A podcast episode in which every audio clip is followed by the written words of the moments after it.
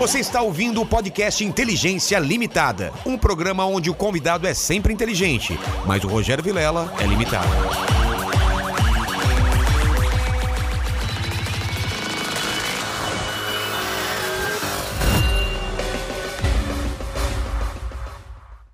Olá, terráqueos! Eu sou Rogério Vilela e está começando mais um Inteligência Limitada, o programa onde a limitação da inteligência acontece somente por parte do apresentador que vos fala, porque sempre trago pessoas mais inteligentes do que eu, mais interessantes, com uma história de vida muito mais legal que a minha. E hoje não é diferente, estou com o Rina, meu grande amigo aqui, estava morrendo de saudade, estávamos conversando aqui, a gente falou, a gente está gastando papo, vamos começar logo a, a, a live, porque senão a gente vai gastar todo o papo aqui fora.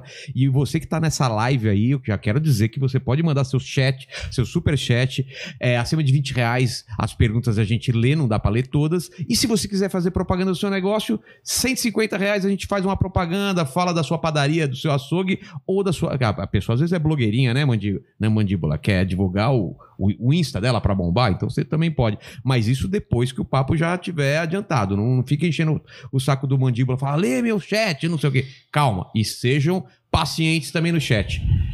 Rina, Há quanto tempo? A primeira coisa que eu peço, sou um cara interesseiro, quero meu presente inútil. Você trouxe? Me explica melhor essa história do presente inútil. É um Qual que é o presente- conceito? O conceito é alguma coisa que te deram e não serve pra você ou não faz sentido pra você.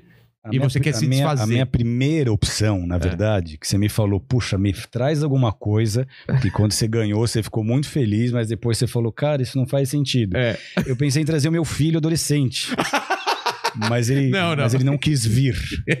Ele não aceitou. Ele não quis vir, então trouxe um outro presente, Ah, que é uma meia. Na verdade, essa piada é dele, porque ele falou, pai, já sei que você pode falar. Fala meu filho. Inteligente ele, né, cara? muito bom, O cara. cara, quando ri dele mesmo, é, É. porque o cara é bom, Mas né? o humor é isso, é primeiro a gente falei, rir da cara, gente. ele é, ele, é, ele é bom. É. Ele falou, fala eu, pai, não sirvo mais pra você. Só que aí eu pensei melhor, eu falei, poxa vida, eu, eu ganhei um presente que não faz nenhum sentido, uma meia de jogar bola, eu sou São Paulino, todo mundo sabe disso. É. E eu não sei se foi um desavisado ou se foi alguém que quis me sacanear, mas me deram uma meia do Corinthians. Certeza foi pra sacanear, né? Como eu sei que você é, que você é Ah, corintiano, corintiano e joga bola. e joga bola. Você ainda joga? Comigo, Já joguei com você lá. Jogou comigo. Aliás, da minha panela do futebol. É, aliás, é, teve um comediante aqui que falou sobre, sobre futebol evangélico, que é muito legal, né? É. Glória a Deus, hein? Ô, abençoado! Essa bola aí, vou passar. É muito engraçado, é porque ninguém xinga. E é tudo, É. tem os termos, né? De vez em quando o pessoal perde a linha, mas o futebol é o verdadeiro teste para ver se o cara se converteu de verdade. Exatamente, Se porque passou no teste de futebol sem falar palavrão, não Nossa. falou palavrão no futebol, passou. passou. Tá indo exatamente, bem, tá indo bem. Exatamente. Mas eu lembro do Bola. É, a gente tava tentando lembrar o ano. Eu ia quando era numa garagem. Eu entrava. Não era uma garagem, né? Era um galpão, né? Na Lapa. Era um galpão no subsolo. Isso. Na verdade, em ele era uma alguma coisa? garagem de um outro salão, Ah, é. que era no térreo, e a gente transformou na nossa igreja. Marco Aurélio 496. Exatamente. Exatamente. Isso foi 2000, Vilela. 2000 a 2003 a gente ficou junto. É mesmo? É. Caramba, e era Pra, muito... pra quem não sabe, o Vilela já frequentou a igreja. Já falei aqui. Eu era o pastor dele aqui. É, grande pastor. E, e eu ia... Eu, eu, eu ia lá... Você já falou aqui?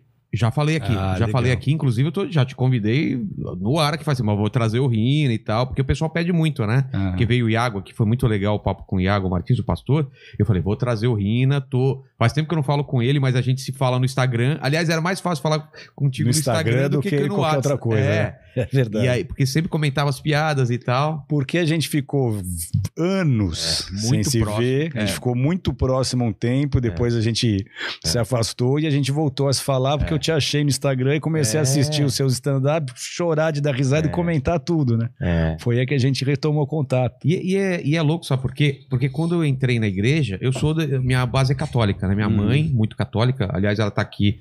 Meu pai e, meu, e minha mãe estão morando na minha casa esse tempo de pandemia aí. E eu fui criado numa base muito, muito católica, sabe? Católica. Minha, minha mãe zerava o terço, tinha desbloqueado o santo que nem existe, ainda ela desbloqueou, de tanto que ela era fervorosa.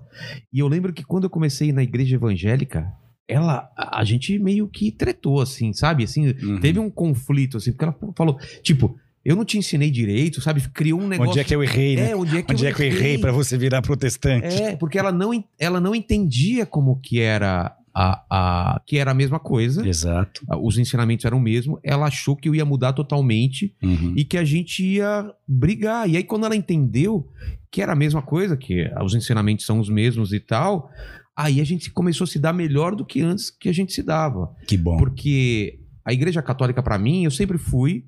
É, é como que é crisma, né? É batido, tudo. Eu, eu fiz todos aqueles cursos e tal.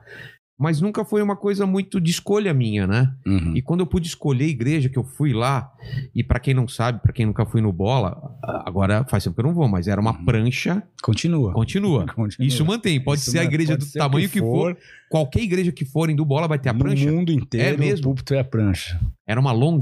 É um long, porque nossa igreja começou num salão emprestado lá no Brás, que era o salão de workshops da Hipco e da HD, eram duas marcas de Ah. surfwear. No primeiro culto, eu falei, poxa, e onde é que eu apoio a prancha agora? Isso aqui não é um lugar preparado para a igreja.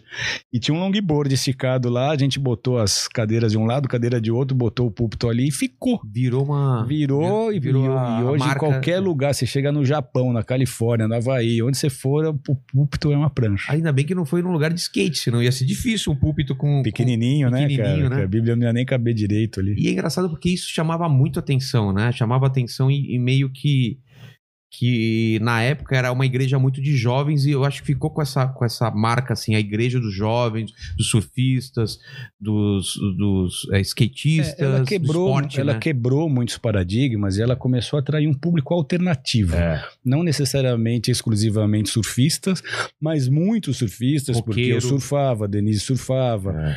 todos os líderes, a maioria pegava onda. Roqueiros, que foi a época que chegou o Catalau, que era do É, golpe de Estado, que começou a cuidar para mim da igreja lá de Boiçucanga. Verdade. Então ela sempre atingiu um público mais alternativo que não queria tanta formalidade na hora de buscar Deus por já ter tanta formalidade no dia a dia. Então, foi isso que me, que, me, que me espantou no começo. Eu vou falar da minha experiência, não sei se eu já contei isso Aham. pra você. Posso falar você, né? A Claro, gente já se conhece claro, tanto tempo, sim. né? É, é, Fica à vontade.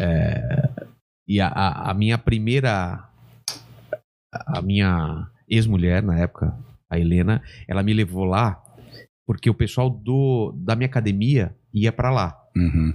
Eu não, eu não. Roger, Eu, o Enzo, é, o Roger o Enzo. Roger tá lá até hoje. Tá lá até hoje, então. o Enzo Foram eles. saiu, voltou, tá lá É? comigo, é. Então, eles, eles iam lá. E eu, cara, eu fui com todo o pé atrás do mundo. Eu Não sei se imagino. eu te contei isso. Quando é que o pastor vai pegar meu dinheiro? Quando é que Exatamente. vão me fazer uma O que, lavagem que eu falei? cerebral? Eu vou sentar lá no fundo. Qualquer coisa a Eu gente corro. É, eu corro, exatamente. Começaram. Se colocarem a mão na minha carteira, se passarem um saquinho lá, e dá 10%, e não sei o que e tal. E eu, eu fui com todo o pé atrás. Aí fui lá. Aí fui vendo que parecia uma reunião de amigos, tinha palavra, aquela coisa que eu lembrava de quando era criança, Uhum. da pregação e tudo. Tinha música. A música era uma coisa que eu sentia muito, muito falta na igreja católica, que era aqueles cantos e tal. E aí eu via que tinha bateria, tinha guitarra, tinha não sei o quê. E era um lugar pequeno com muita gente, já sempre foi assim, desde E a a primeira vez. música dentro da bola É. também é muito, É muito uma área muito importante, forte. né? E aí isso me, me, me pegou assim, falei, cara, eu senti uma coisa diferente, assim. Então eu acho que a minha história pode ser de muitas pessoas que já devem ter relatado isso pra- pra você, né? Uhum. De entrar com todos os pés atrás, assim, com. A, a grande maioria, na verdade, É. né? Por que você acha isso? Porque foi criada uma Porque ideia a, de que... a opinião se forma com base naquilo que você tem de informação. E a É. informação é muito negativa. E aquilo de mídia, são os escândalos, é todo aquele lado pejorativo. Então, você chega desconfiado, isso é muito natural. Mas o, o gostoso é ouvir histórias como a sua, de pessoas que tiveram a oportunidade de conhecer e, e quebrar essas barreiras, daí ter a É. sua experiência pessoal. É. E eu lembro que. Que eu falei assim, cara, que hora que vão pedir dinheiro? E aí eu lembro que. Era, era assim, falava assim: se você tá vindo pela primeira vez, fica tranquilo, você não precisa. Você tá aqui para receber, É, fique em não paz, não, precisa- se preocupe. É, cara, eu falei, opa, então é comigo aí. eu não vou dar dinheiro sem saber, eu não conheço os caras e tal, e eu achei isso bem legal, assim. E aí fiquei bastante tempo lá, né? Eu até ajudei vocês na, na, na- na parte de marketing, com o Na site. parte de criação, no site. É. Você, você deu até, você não vai lembrar disso. Não.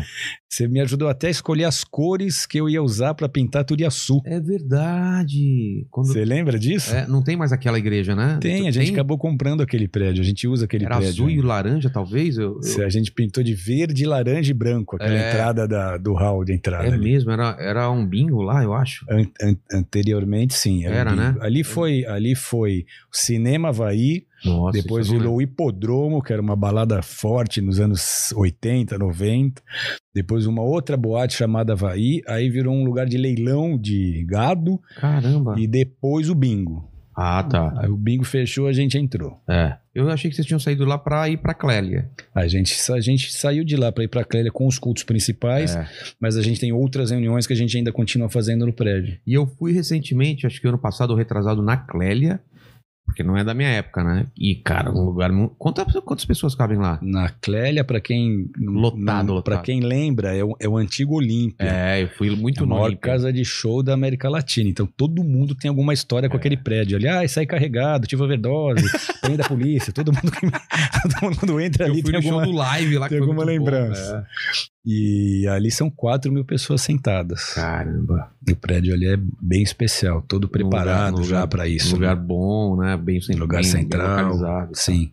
Então, então, como foi a, a sua história antes do, do Bola de Neve, então? Porque você era, se não me engano, era da. da... Eu nasci numa igreja, numa família batista.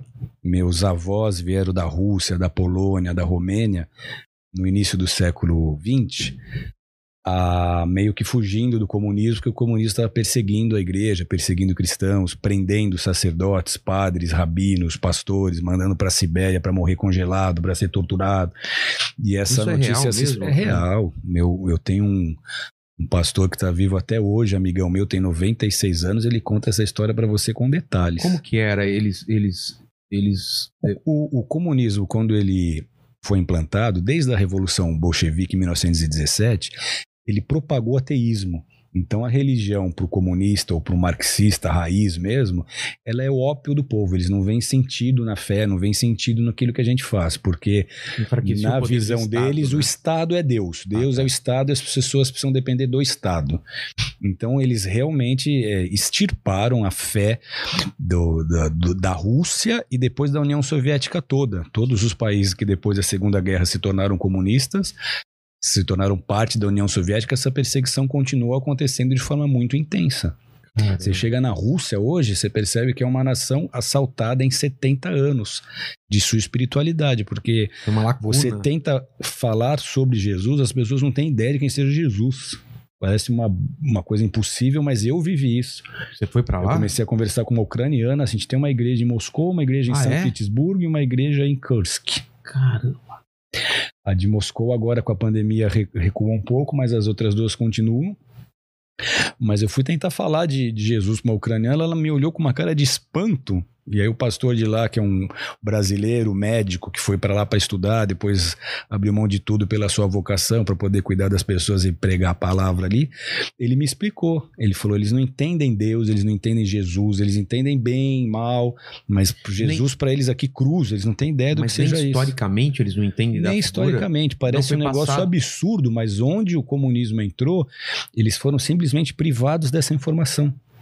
Então agora, com internet, com quem se interessa e pode pesquisar, ele vai descobrir alguma coisa, mas se essa pessoa também não tivesse interesse, ela vai passar. Só batido. Exatamente, apesar do da religião oficial na Rússia, depois da queda da cortina de ferro, é, ser restabelecida, que é a religião ortodoxa, os próprios ortodoxos não têm muita noção do que é, aquela coisa mais de tradição. Eu sou ortodoxo por quê? Porque meu avô foi, meu bisavô foi, meu tataravô foi, mas eles não se aprofundam, não tem muito entendimento. E os que não têm essa base familiar não têm ideia do que seja. Então, meus avós vieram para cá, começaram uma colônia na, na Varpa, que é um lugar próximo a Tupã, a Lucélia. Ah, sei. É uma colônia de letos, de russos, de polacos, que fugiram de lá para cá, começaram a vida aqui, e aí eles ajudaram ali, participaram dessa colônia, fundaram igrejas batistas. E eu, e eu tive no lado da minha mãe esse lado espiritual. Minha mãe era uma pessoa que lia a Bíblia, ensinava a gente, brigava pra gente ir pra igreja. E o meu pai, que casou com ela e depois meio que aceitei Jesus para poder casar com você, Sei, sabe? Essas coisas. sei. Ó, tô aqui, tô na igreja, É. hein, casa comigo. Na verdade, ele amava a Deus, ele amava Jesus, mas ele nunca teve uma experiência que o levasse a viver realmente o cristianismo. Então, ele tinha fé, cria em Deus, mas não vivia, não seguia, não ia à igreja. A briga de domingo era querer ir pro clube e minha mãe querer ir pra igreja. Ah, Então, a gente cresceu vendo esse lado meio dividido. Então eu tive a chance de ter a- a- uma mãe com muita fé, com muita vontade de transmitir a mensagem do cristianismo pra gente. Tanto eu quanto as minhas irmãs, a gente cresceu com essa base. E foi isso que me ajudou muito, porque depois na vida adolescente, na vida adulta, quando eu precisava, eu sabia onde correr. E foi numa desses episódios que eu realmente tive a minha experiência pessoal, porque uma coisa é você escutar e você ver outras pessoas tendo seus caminhos visitados por Deus, as suas transformações. Outra coisa é você ter aquela experiência que você não consegue fingir que não aconteceu. E foi o que me pegou, porque eu com 19 para 20 anos, pegando onda, desde os 15 fui acampar na, na Trindade, que é uma pré-divisa de São Paulo com Rio de Janeiro, e com os amigos, no final do fim de semana eu falei, vocês vão embora, eu vou ficar aqui, vocês me buscam semana que vem, eu não tenho nada essa semana, eu vou ficar aqui surfando. Eles foram, eu fiquei eu lá com meu tijolinho de maconha, minha, minha latinha de Nescau, minha latinha de leite ninho, a roupa do corpo e mais uma bermuda que eu trocava. Eu falei, meu, eu vou ficar uma semana aqui só surfando. Na semana seguinte, eles não apareceram. Porque a mãe de um deles descobriu que eles estavam fumando maconha, deu uma surra no cara, tirou o carro Caramba. dele e eles me deixaram lá na Trindade. Isso em 92, eu sem dinheiro, na maior roubada. E lá eu comecei a ter minhas primeiras experiências. Um dia eu vi, eu voltando pro, pro meu camping, assim, eu vi um redemoinho e eu vi uma gargalhada em- alta e uma, uma voz dizendo: Eu vou te tragar, eu vou te tragar, eu vou te tragar. E eu, Tragar, e eu sabia o que era: tragar ou estragar? tragar. Tragar, tipo É. cigarro. Eu vou te destruir, eu vou te engolir. Hum. E eu sabia o que era, eu sabia que era uma coisa espiritual muito ruim, porque eu tinha aquela educação cristã, estudei no Colégio Batista Brasileiro, nas Perdizes, eu aprendi muito sobre isso. Eu sabia que não era uma coisa boa. E eu fiquei assustado com aquilo, porque eu falei, puxa, me deu medo. Eu falei, Deus, se o senhor quer falar comigo, me manda alguém, me dá um sinal. E aí sentou uma moça na barraca do lado, assim, começou a puxar papo, daqui a pouco ela estava falando de Jesus. Ela falou: é, guarda isso, você vai precisar de Jesus, chame por ele. Chama o nome dele. E aquilo ficou pra mim. Aí um dia eu tô com, sentado no, Caixadaço, lá que é uma praia, olhando o mar, me deu uma fome, porque eu ficava com, com dinheirinho contado ali, comia um PF, um pão com ovo por dia. Me deu aquela larica, eu falei, nossa Deus, a menina falou que era só pedir que o senhor ia me escutar, eu tô com fome. Mas não deu três minutos, o cara subia e falou, alemão, comprei um abacaxi aqui pros meus filhos, eles não querem, você não quer pra você? Aí quando eu peguei o abacaxi, eu olhava pro céu, olhava pro abacaxi, eu falava, é assim? Você fala assim? Você já responde? É assim que funciona? É muita coincidência, não é possível. Será que foi isso mesmo? Ele respondeu minha oração assim, automático. Aí no outro dia eu fiz um outro testinho. Eu, na praia também, no Cepilho, falei, Deus, tô com fome, de novo. Ato seguinte, um cara me chama, fala, olha, irmão, tem dois pêssegos aqui, pega aí. Me jogou dois pêssegos. Então isso foi me dando uma, uma prova de que, além de existir, ele me escutava e ele se importava. Porque quando eu chamava, ele me supria.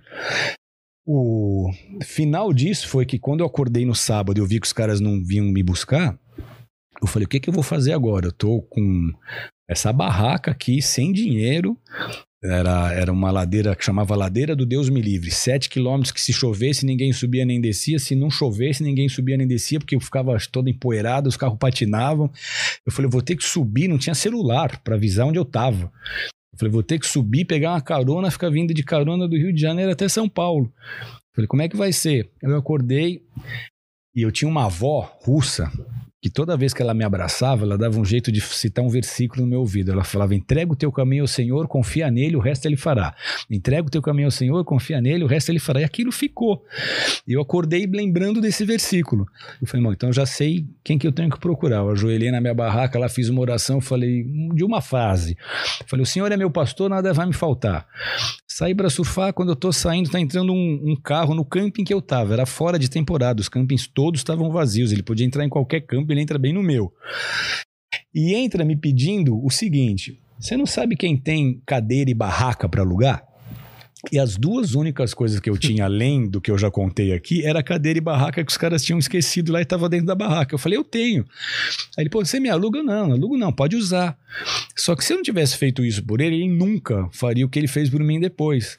Eu saí para surfar, quando eu voltei, sem sabendo o que, ia, o que eu ia comer, ele tinha feito um churrasco, uma picanha, uma coquinha gelada já me esperando. Alemão, senta aqui, vamos comer. À noite, o cara era meta, ele mete uma lula refogada me chama para comer com ele. No outro dia, ele mais a esposa, uma amiga deles, me fazem um café da manhã daqueles de, de hotel cinco estrelas. E ele fala: ah, vem comer com a gente. E nesse café, eu escutei Deus me dizendo: Você vê como é que funciona? Você fez o seu jeito e você está a semana inteira comendo pão com ovo e passando necessidade. Uma oração que você fez colocando tudo nas minhas mãos, eu estou cuidando de você desse jeito. E é assim que vai ser na sua vida. Se você entregar tudo, eu vou cuidar de você. Eu te amo. Eu, eu quero te mostrar quem eu sou. Isso me transformou. Eu voltei de lá muito tocado. Eu não me converti ainda, mas fui muito tocado ali. Por quê? Porque logo depois era a história, época de dar trote em bicho na faculdade, ah. os nossos trotes eram verdadeiros shows, a gente fazia a faculdade inteira ir pro pátio, pintava todo mundo, botava a música da Gretchen, fazia os caras dançar, é, é, fazia nego surfar, era tênis voando no Sim. telhado, era, era o show. Falei, cara, não vou ficar aqui, né? Então eu acabei me afastando, esqueci do que eu tinha vivido, voltei a beber, voltei a me drogar, só que aí foi carnaval de 1992. Eu fui para uma praia deserta com vários amigos num condomínio fechado, uma casona, e nessa e nessa praia eu peguei e nessa nesse carnaval, nessa oportunidade, eu descobri que na Trindade eu havia pego hepatite. E eu com hepatite, bebendo, cheirando, fumando, e isso foi me afetando, foi me afetando, foi me afetando, foi me olhando no espelho, eu estava cada vez mais magro, amarelo, esquisito, não sabia o que era. Até que um dia eu fui entrar em Tamambuca para surfar, eu caí sentado, na praia, meus amigos viram que era um sério e me levaram na farmácia. Na farmácia me deram uma injeção de glicose. Porque, ah, carnaval, esse maluco, é, menino tá doidão, bebê, é glicose. E essa, na hora eu fiquei bem, mas depois a glicose atacou meu fígado. Aí eu tô no meu carro, sentado aqui na estrada, um amigo dirigindo, de repente eu fiquei cego, eu com os olhos abertos não enxergava nada, meu corpo travou, só senti um calafrio no corpo inteiro, uma dor no corpo inteiro, meu coração disparou, eu só comecei a ouvir um apito, assim comecei a apagar, e eu vi o redemoinho de novo, ouvi a gargalhada de novo, e a voz falava, eu não falei que ia te estragar, eu não falei que ia te estragar, e gargalhava, gargalhava. Aí, aí eu não sei, eu não sei se eu ia morrer ou se eu não ia morrer. Poxa, se eu fiquei com medo. É, então. A morte é um assunto que, que a gente evita é. o quanto a gente pode, mas quando você está num, num leito de hospital ou você está em alguma experiência que você percebe que aquilo realmente pode acontecer com você, dá muito medo. É, o pior é. terror Deus do ser humano é ter é. que enfrentar a morte sem saber o que vai acontecer. E ainda ouvindo essa gargalhada e um ser maligno ali falando que ia me tragar, eu sei para onde ia. Eu aprendi sobre céu e inferno, eu sabia exatamente o que estava acontecendo ali. Se eu ia morrer ou não, eu não sei. Eu sei que quando eu cheguei em São Paulo, o médico olhou os meus exames e ele disse: uma hepatite normal tem 1.100, 1.200 TGOs, TGPs. Você está com 3.800. Eu não sei como você está vivo. Não sei como você não morreu. Então, isso foi um dos sinais que eu tive de que realmente foi Deus que me livrou. Como? Eu em pensamento, comecei a falar: Deus, se o Senhor me livrar disso, se eu não morrer agora, se eu, se eu sair dessa, minha vida é tua, o Senhor pode fazer dela o que o Senhor quiser. E aí o que, que eu fiz? Botei a mão para fora do carro, com a força que eu tive, ah. e em, em, pensamento disse isso: se o Senhor me livrar, eu sou teu. O Senhor pode me transformar em um pregador, um missionário, no que o Senhor quiser. E até hoje eu não sei se foi ele, se foi um anjo, se foi o Espírito Santo, eu sei que alguém me tocou. E começou a descer uma vertigem pela minha mão, um calor, um calor, um calor. Aquilo veio, abriu os meus olhos, eu voltei, tirou aquele calafrio, tirou a dor. E eu fui cheio de uma paz que eu não tinha sentido a vida inteira, que baseado nenhum tinha me dado. Eu voltei. Eu falei, opa, não consigo fingir que isso não aconteceu. Porque várias outras oportunidades eu falava, Deus, se o senhor me livrar disso, eu sou teu. E não Ah. acontecia. A rota é me parar eu com tijolo no porta-luva. Ah, Deus, se o senhor me livrar, eu sou Porque teu. não era verdadeiro. Ah, Ele me livrava dois minutos depois, eu É. acendendo um charutão. Ah, tá. Eu, eu tava sempre. Contorna- Ah, esqueci, esqueci, é, esqueci. dando uma contornada, né? Dessa vez eu falei, não consigo. Não consigo fingir que isso não aconteceu. Essa, agora eu mudei. Peguei o que eu tinha, distribuí para meus amigos, falei, não uso mais, acabou. E fiquei tentando entender o que eu tinha vivido. Cheguei em São Paulo, fiquei dois meses de cama, né, para recuperar da hepatite, e comecei a ler Bíblia. Comecei a ler a Bíblia que meu avô tinha me dado. E surpreendentemente, aquela, aquela experiência me marcou, porque quanto mais eu lia de Bíblia, mais eu me apaixonava por ela. Mas A minha, a, infância você já lia também. Pouco. Pouco? Muito Ah, pouco. Eu não era, um, não era ficcionado. Às vezes minha mãe me levava na igreja. Então eu amava a Deus, eu orava. Sim. Mesmo longe dele, nas roubadas, eu tirando lança, indo para Maresias, naquela serra perigosíssima. Meu Deus, me, me guarda. Então nunca sofri um acidente porque eu dizia, Jesus, dirige para mim, dirige para mim. Então eu era o tempo inteiro chamando por ele. Mesmo praticando aquilo que era diferente do que ele esperava de mim.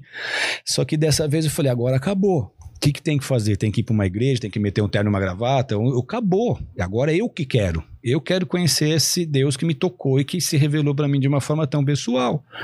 É diferente de eu saber que ele existe. Hum. Eu tive uma prova aqui de que ele é comigo, que eu quero conhecê-lo.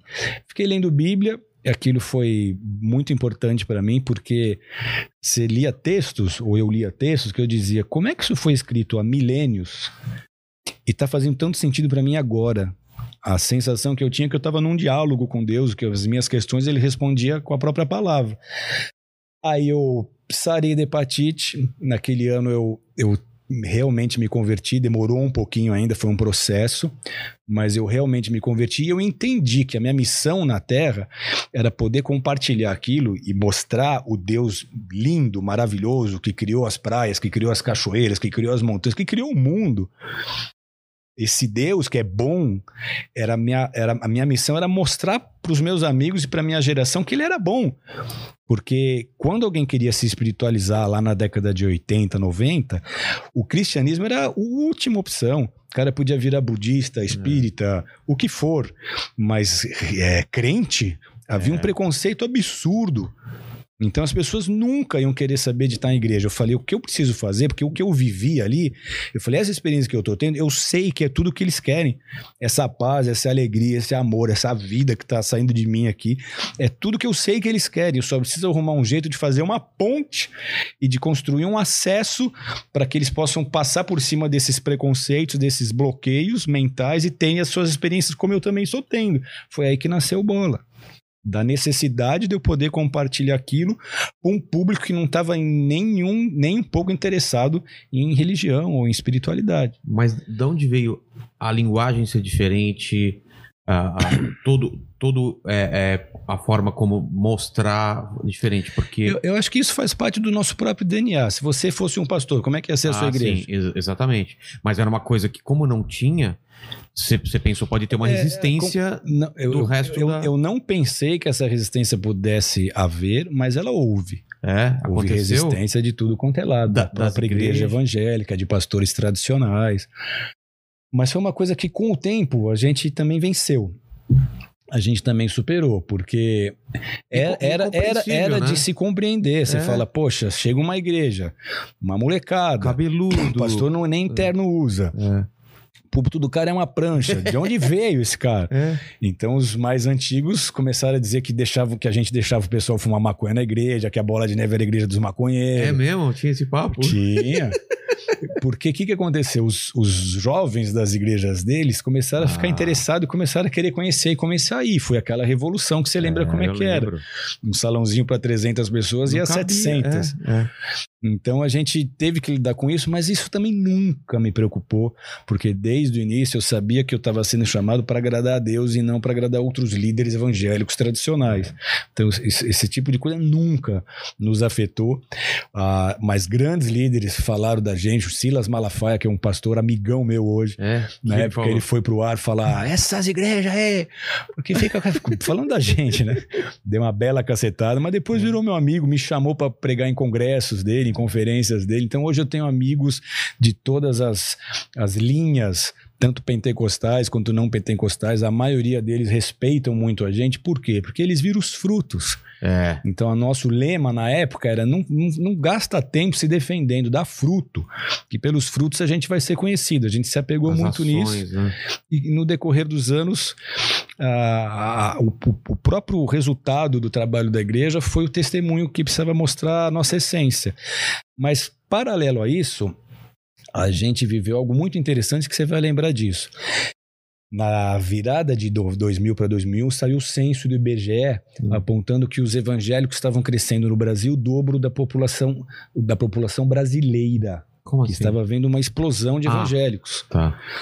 Então, alguma agência de notícias, talvez a Reuters, eu não sei, fez uma matéria mostrando que os evangélicos cresciam porque eles, eles, eles inovavam, eles tinham mais alternativas, eles mostravam a palavra de uma forma mais focada e direcionada para o público. E eles nos usaram para dar de exemplo.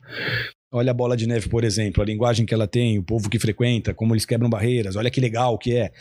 E aí, por causa disso, a gente acabou tendo muita exposição na mídia. A gente teve é, entrevista com Marília Gabriela, a gente teve capa da Veja, É, é, revista Época, Folha de São Paulo, Estadão, e, e uma coisa meio inédita, que era falando bem de igreja. Isso até então não acontecia. Quando era É, para falar de é igreja, era sempre para escancarar, para escrachar, para esculachar. E essas matérias falando bem, falando que a igreja era diferente, que fazia o trabalho, mostrando um lado que normalmente não se mostrava na mídia. Então, é, Gugu Liberato, uma, uma infinidade, Otávio Mesquita, foi todos os programas de, daquela época, quase todos fizeram matéria com a gente, quase todas as revistas, quase todos os jornais, e isso ajudou a impulsionar a, a seriedade do ministério, porque outros líderes, outros ministros, outras igrejas começaram a ver que o trabalho era de verdade. Então isso foi uma coisa difícil de enfrentar no começo, mas foi superado. Hoje a igreja Bola de Neve ela tem bons relacionamentos com a maioria dos líderes e ministérios. Para mim é um, é um pouco de confusão e, e para quem também não é, não é evangélico nem nada. Qual que é essa divisão de o que, que é pentecostal, neopentecostal? Que, co- como, como que, o- a bola se, se, se coloca nisso? As igrejas pentecostais são aquelas que creem que o Espírito Santo atua hoje, batizando. São as igrejas que oram em línguas, são igrejas que creem nos dons, creem que Deus cura, creem que Deus pode te usar para entregar uma profecia para alguém, para entregar uma palavra de conhecimento para alguém. As igrejas mais tradicionais, a maioria delas são cessacionistas. O que, que eles dizem? Cessacionistas. Que esse mover do Espírito Santo cessou com a igreja primitiva É, foi até o que o, o que pastor Iago aquele, falou que aqui. aquele É. manifestas, que aquelas manifestações sobrenaturais, como o Pedro virar pro cara e falar não tenho prata, não tenho ouro, mas o que eu tenho te dou, levanta e anda, e o cara levantar e andar, não, isso era só lá. Então é uma linha teológica que justifica a falta de poder hoje na igreja. A igreja pentecostal, ela crê que o evangelho é o mesmo ontem e hoje vai ser para sempre, que Jesus é o mesmo, que o Espírito Santo atua da mesma forma agora como atuava nos dias de Paulo, de Pedro e de João, e procura viver isso. Então é a igreja que dá liberdade para o Espírito Santo, que ora em línguas, que busca revelação, que busca profecia. Então essa é a diferença básica. Por que pentecostal? Porque É. quando o Espírito Santo veio a primeira vez na terra, como diz Atos 2, foi na festa de Pentecostes. Os judeus tinham três festas importantes: Tabernáculos, Pentecostes e Páscoa. Então eles eles receberam, opa, melhor assim? Melhor assim, é. Tá.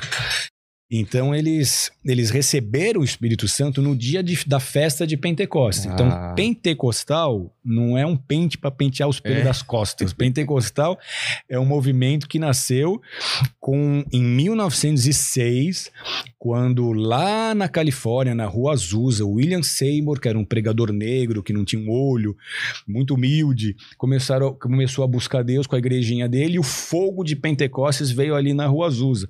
Então, aquele mesmo fogo que veio no- em Atos capítulo 2, onde os discípulos de Jesus foram batizados com o Espírito Santo, começaram a fluir como Jesus fluía, porque antes disso eles eram seres humanos comuns.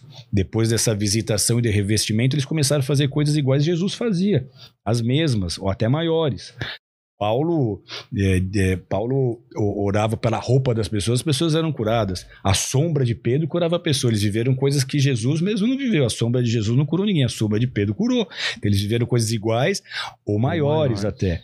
Então, o, o que aconteceu nessa rua Azusa ali, no início do século XX, foi esse despertamento, esse fogo. Eles começaram a orar em línguas, começou a ter curas, começou a ter milagres, começou a ter sinais. Líderes do mundo todo viajaram até lá para entender o que estava acontecendo acontecendo lá, eles eram cheios do Espírito Santo e voltavam para suas nações levando aquela chama.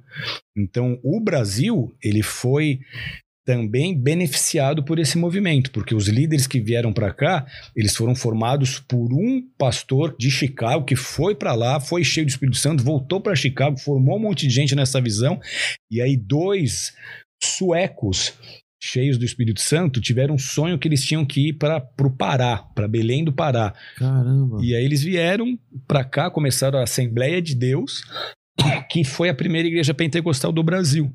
Ah. Então, depois disso, houve muitos outros desdobramentos.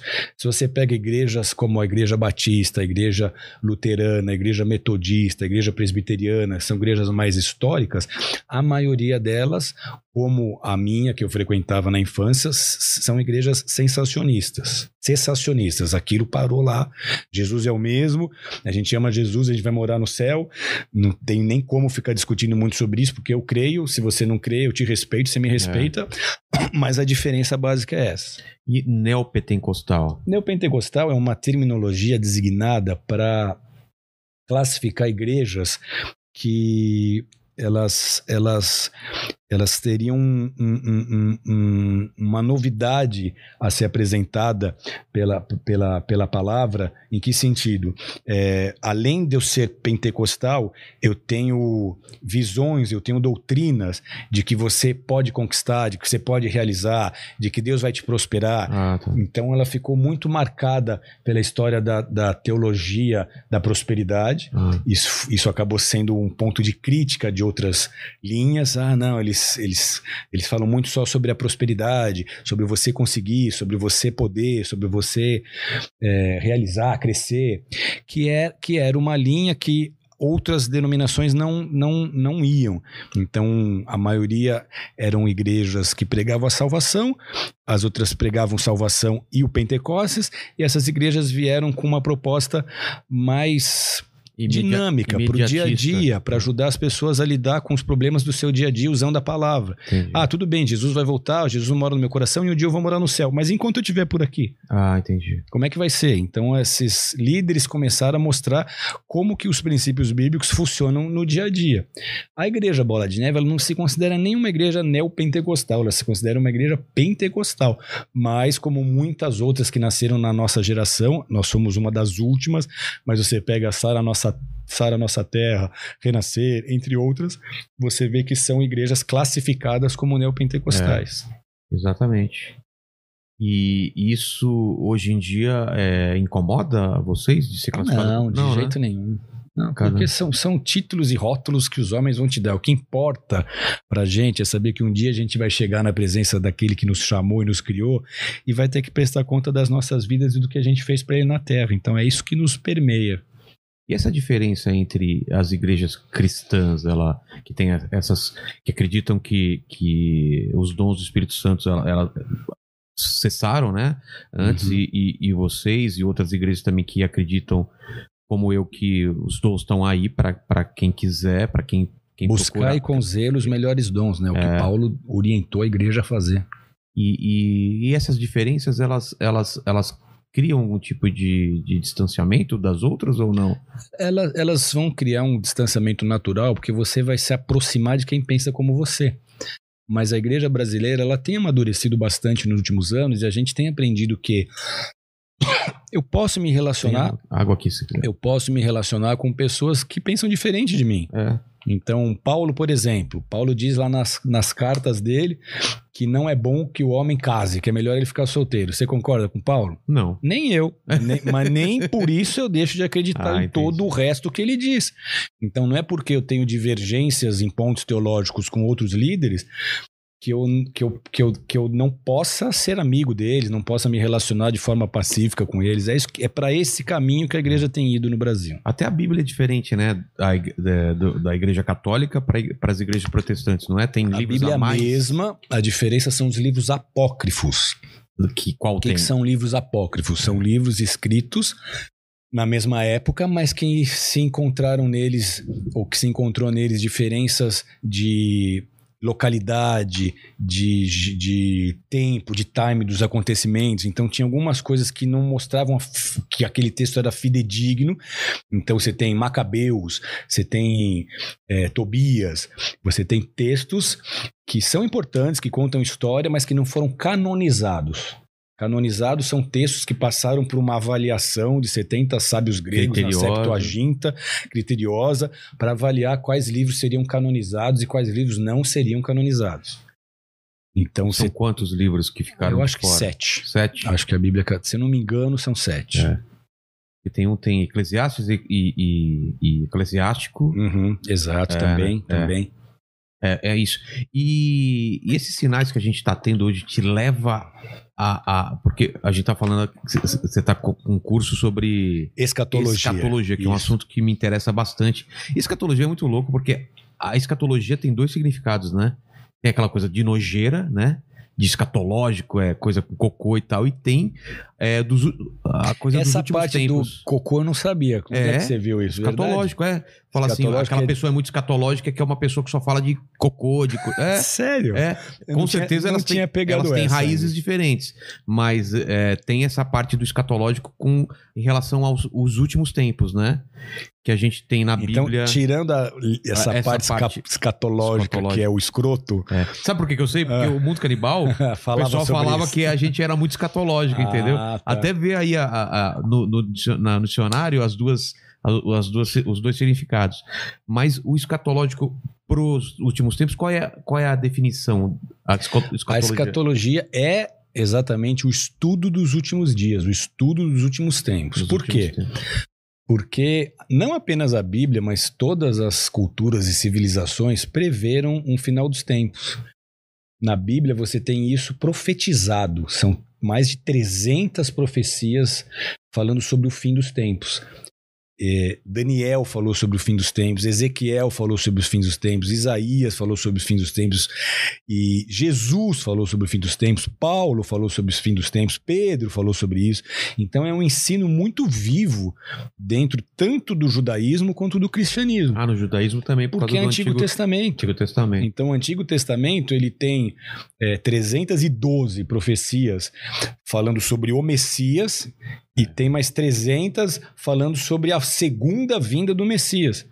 Então, para os judeus, o Messias ainda não veio, eles não creram quando Jesus veio. Então, eles não receberam Jesus como Messias. Então, para eles, o Messias ainda virá. Para os cristãos que creem que Jesus é o Messias, essa vai ser a segunda vinda de Jesus. Ah, tá. E por que, que eles não. quais são os sinais que não foram preenchidos para eles não acreditarem É, que aquela na verdade, não há sinais que não foram preenchidos. Porque todas as profecias a respeito de Jesus do Antigo Testamento se cumpriram integralmente em Jesus. As probabilidades de todas aquelas profecias se cumprirem numa única pessoa é igual a 84 e- e 30 zeros depois. É a mesma probabilidade de você esconder uma agulha num palheiro do tamanho do estado do Texas com um metro de altura e tentar achar essa agulha. Ou seja, todas as profecias em relação a Jesus se cumpriram em Jesus, detalhadamente. Você tem Miqueias que avisou 700 anos antes que Jesus deveria nascer em Belém. Ah, é? Sim, são Falou profecias detalhadas.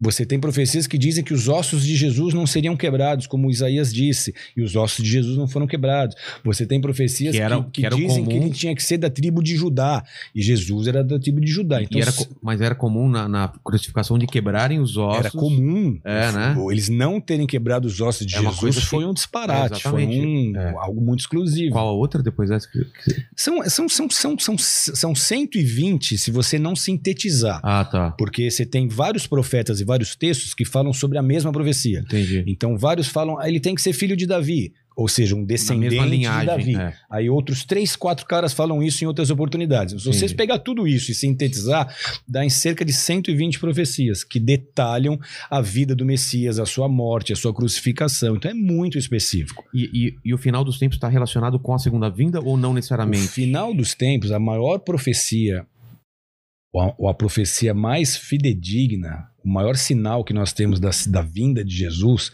que o pessoal no mundo hoje você vai encontrar pregadores dizendo Jesus está voltando, Jesus está É. voltando, Jesus está voltando. Mas você fala, pô, mas será que está voltando mesmo?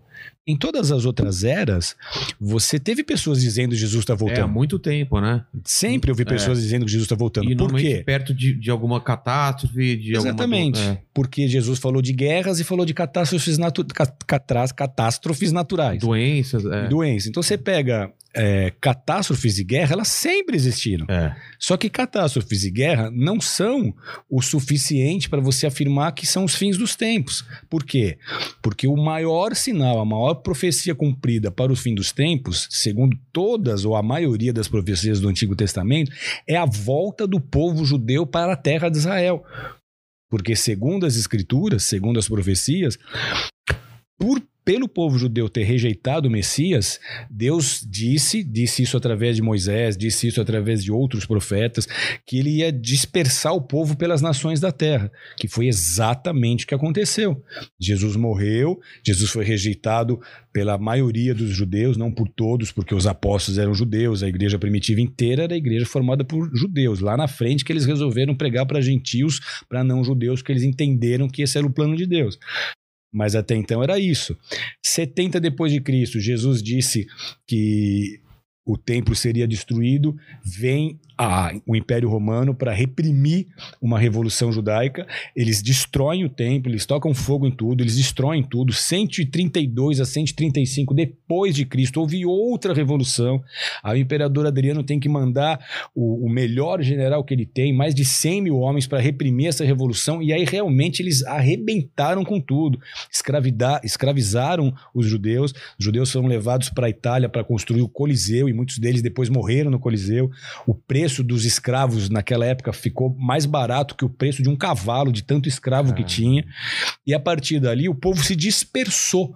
Uma população muito ínfima de judeus permaneceu em Israel, que também há profecias dizendo que um remanescente ia ter que ficar por ali. Mas os judeus se espalharam pela terra. O povo judeu foi perseguido, foi caluniado, foi massacrado em diversas oportunidades, em diversas eras, por diversos grupos, odiado. E você vê um povo que ficou quase dois mil anos sem pátria. É. 1.800 É anos sem pátria. Maluca, né? Só que o que, que a profecia diz? Que no fim dos tempos, Deus ia. O mesmo Deus que espalhou ia agregar os judeus de novo, ia trazer eles pra- trazê-los para Jerusalém, para a terra dos seus pais, ia cuidar deles ali, ia ser um pai para eles. Então, quando que isso começa a acontecer? 1882, a primeira onda de imigração, de emigração de, de judeus russos. Muitos judeus russos, no total até hoje foi mais de um milhão de judeus russos e dos países ali da União Soviética, migraram para Israel. E hoje você tem um Estado estabelecido e constituído, que foi em 1948, com o voto do brasileiro Oswaldo Aranha, que foi a única resolução da ONU favorável a Israel, porque todas as outras foram contrárias. E você tem um verdadeiro milagre nisso. É. Só que o Estado foi restabelecido, foi fundado. Então, as profecias bíblicas mais sérias sobre o fim são as que dizem respeito a Israel voltando para sua terra e a restauração do Estado de Israel. Isso aconteceu em 1948. Então, da- de lá para cá, a gente só tem visto o cenário se afunilando, tá- está cada vez mais próxima a vinda de Jesus. Que, quais outros finais? Você tem, por exemplo, a necessidade da reconstrução do templo. É, Você tem do Templo de Salomão. Você tem um fato histórico e bíblico que é o fato de Deus ter escolhido um lugar na terra para ele se estabelecer. De todos os países, ele escolheu Israel, de todas as cidades, ele escolheu Jerusalém, de todos os montes em Jerusalém, escolheu o Monte Sião. Então, ali, Davi desejou construir um templo, ele não pôde, mas ele deixou tudo preparado para Salomão. Salomão construiu um templo, esse templo durou cinco, seis séculos, até ser destruído pelos babilônicos naquela invasão onde os judeus se tornaram exilados na Babilônia. Séculos depois, depois do exílio, séculos depois não, 70 anos depois, eles começam a voltar do exílio, e aí você tem Esdras, você tem Neemias, você tem Zorobabel, que reergueram Jerusalém, reconstruíram os muros, reconstruíram o templo. Então esse é o segundo templo, o primeiro de Salomão, o segundo que Zorobabel, o sacerdote, dedicou. Herodes, nos dias de Jesus, ele restaurou esse templo, só que 70 depois de Cristo, esse templo foi destruído. Não houve mais sacrifícios, não houve mais culto, não houve mais sacerdócio, não houve mais nada. O povo se dispersou e acabou ali, encerrou-se os cultos e os sacrifícios a Deus no templo. Para que o ambiente profético seja completo, nós precisamos de um terceiro templo. Então você tem hoje é, movimentos como o Instituto do Templo em Israel, que trabalham em prol da construção do templo em Jerusalém. Então, para o templo ser reconstruído, os utensílios do templo têm que estar prontos, os sacerdotes têm que estar treinados. Então, esse instituto, ele já há alguns anos, ele treina sacerdotes. Tem um instituto perto de Jericó, ali perto do Vale do Jordão, que treinou mais, que treinou milhares de judeus do mundo todo para servir no templo quando ele for restaurado e quando voltar a haver sacrifícios. Então você tem esses homens sendo treinados, você tem as vestes sendo restauradas, desde aquela época que não havia uma estola sacerdotal, que era a estola do sumo sacerdote, porque nem sumo sacerdote existe desde essa dispersação desde, desde a diáspora. Então, o que, que a gente vê é que esse instituto reconstituiu uma veste sacerdotal no valor de um milhão e meio de dólares e a veste está lá prontinha para a hora que o, pronto, que o tempo estiver pronto, o sacerdote chegar, papum, e foi.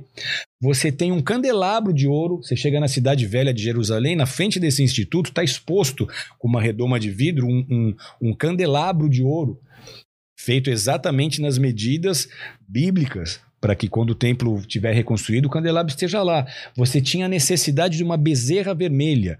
Desde Moisés até a destruição do templo, segundo as tradições, só nove bezerras vermelhas foram, foram sacrificadas. Então, para o templo voltar, vai ter que ter uma bezerra vermelha.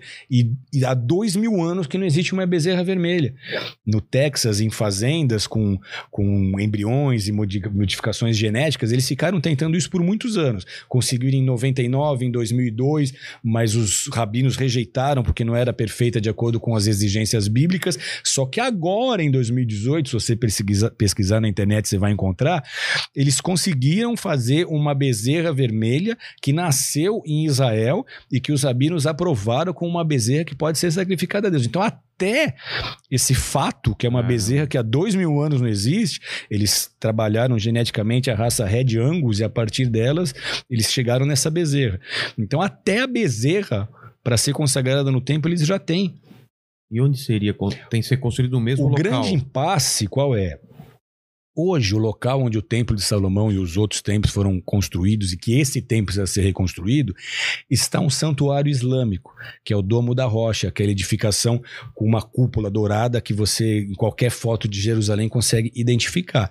Então, ali, para o templo ser construído, aquela mesquita, que não é uma mesquita, aquele santuário teria que ser removido.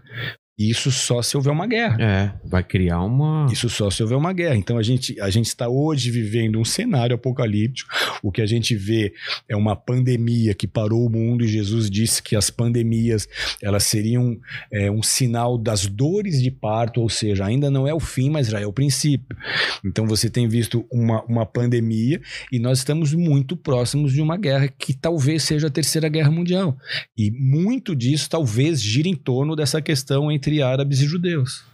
Exatamente pelo Pela fato do templo precisa, precisar ser construído ali. Só que é o templo que o anticristo vai sentar. Por quê? Porque, segundo a escatologia, Jesus vai buscar a igreja, aqueles que estão nele vão ser arrebatados para encontrar com ele nos céus. Na terra, nós vamos ter um período de sete anos. Primeiros, sete, primeiros três, anos. anos e meio, ele vai governar como um governante que o mundo vai falar: esse é o cara que veio para resolver os nossos problemas, vai resolver o problema da fome, vai resolver os problemas econômicos.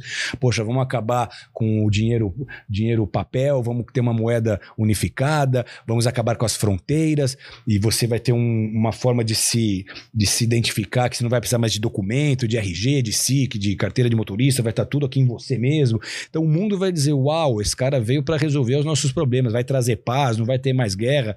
Só que o segundo período, os outros três anos e meio, ele vai começar a exigir adoração.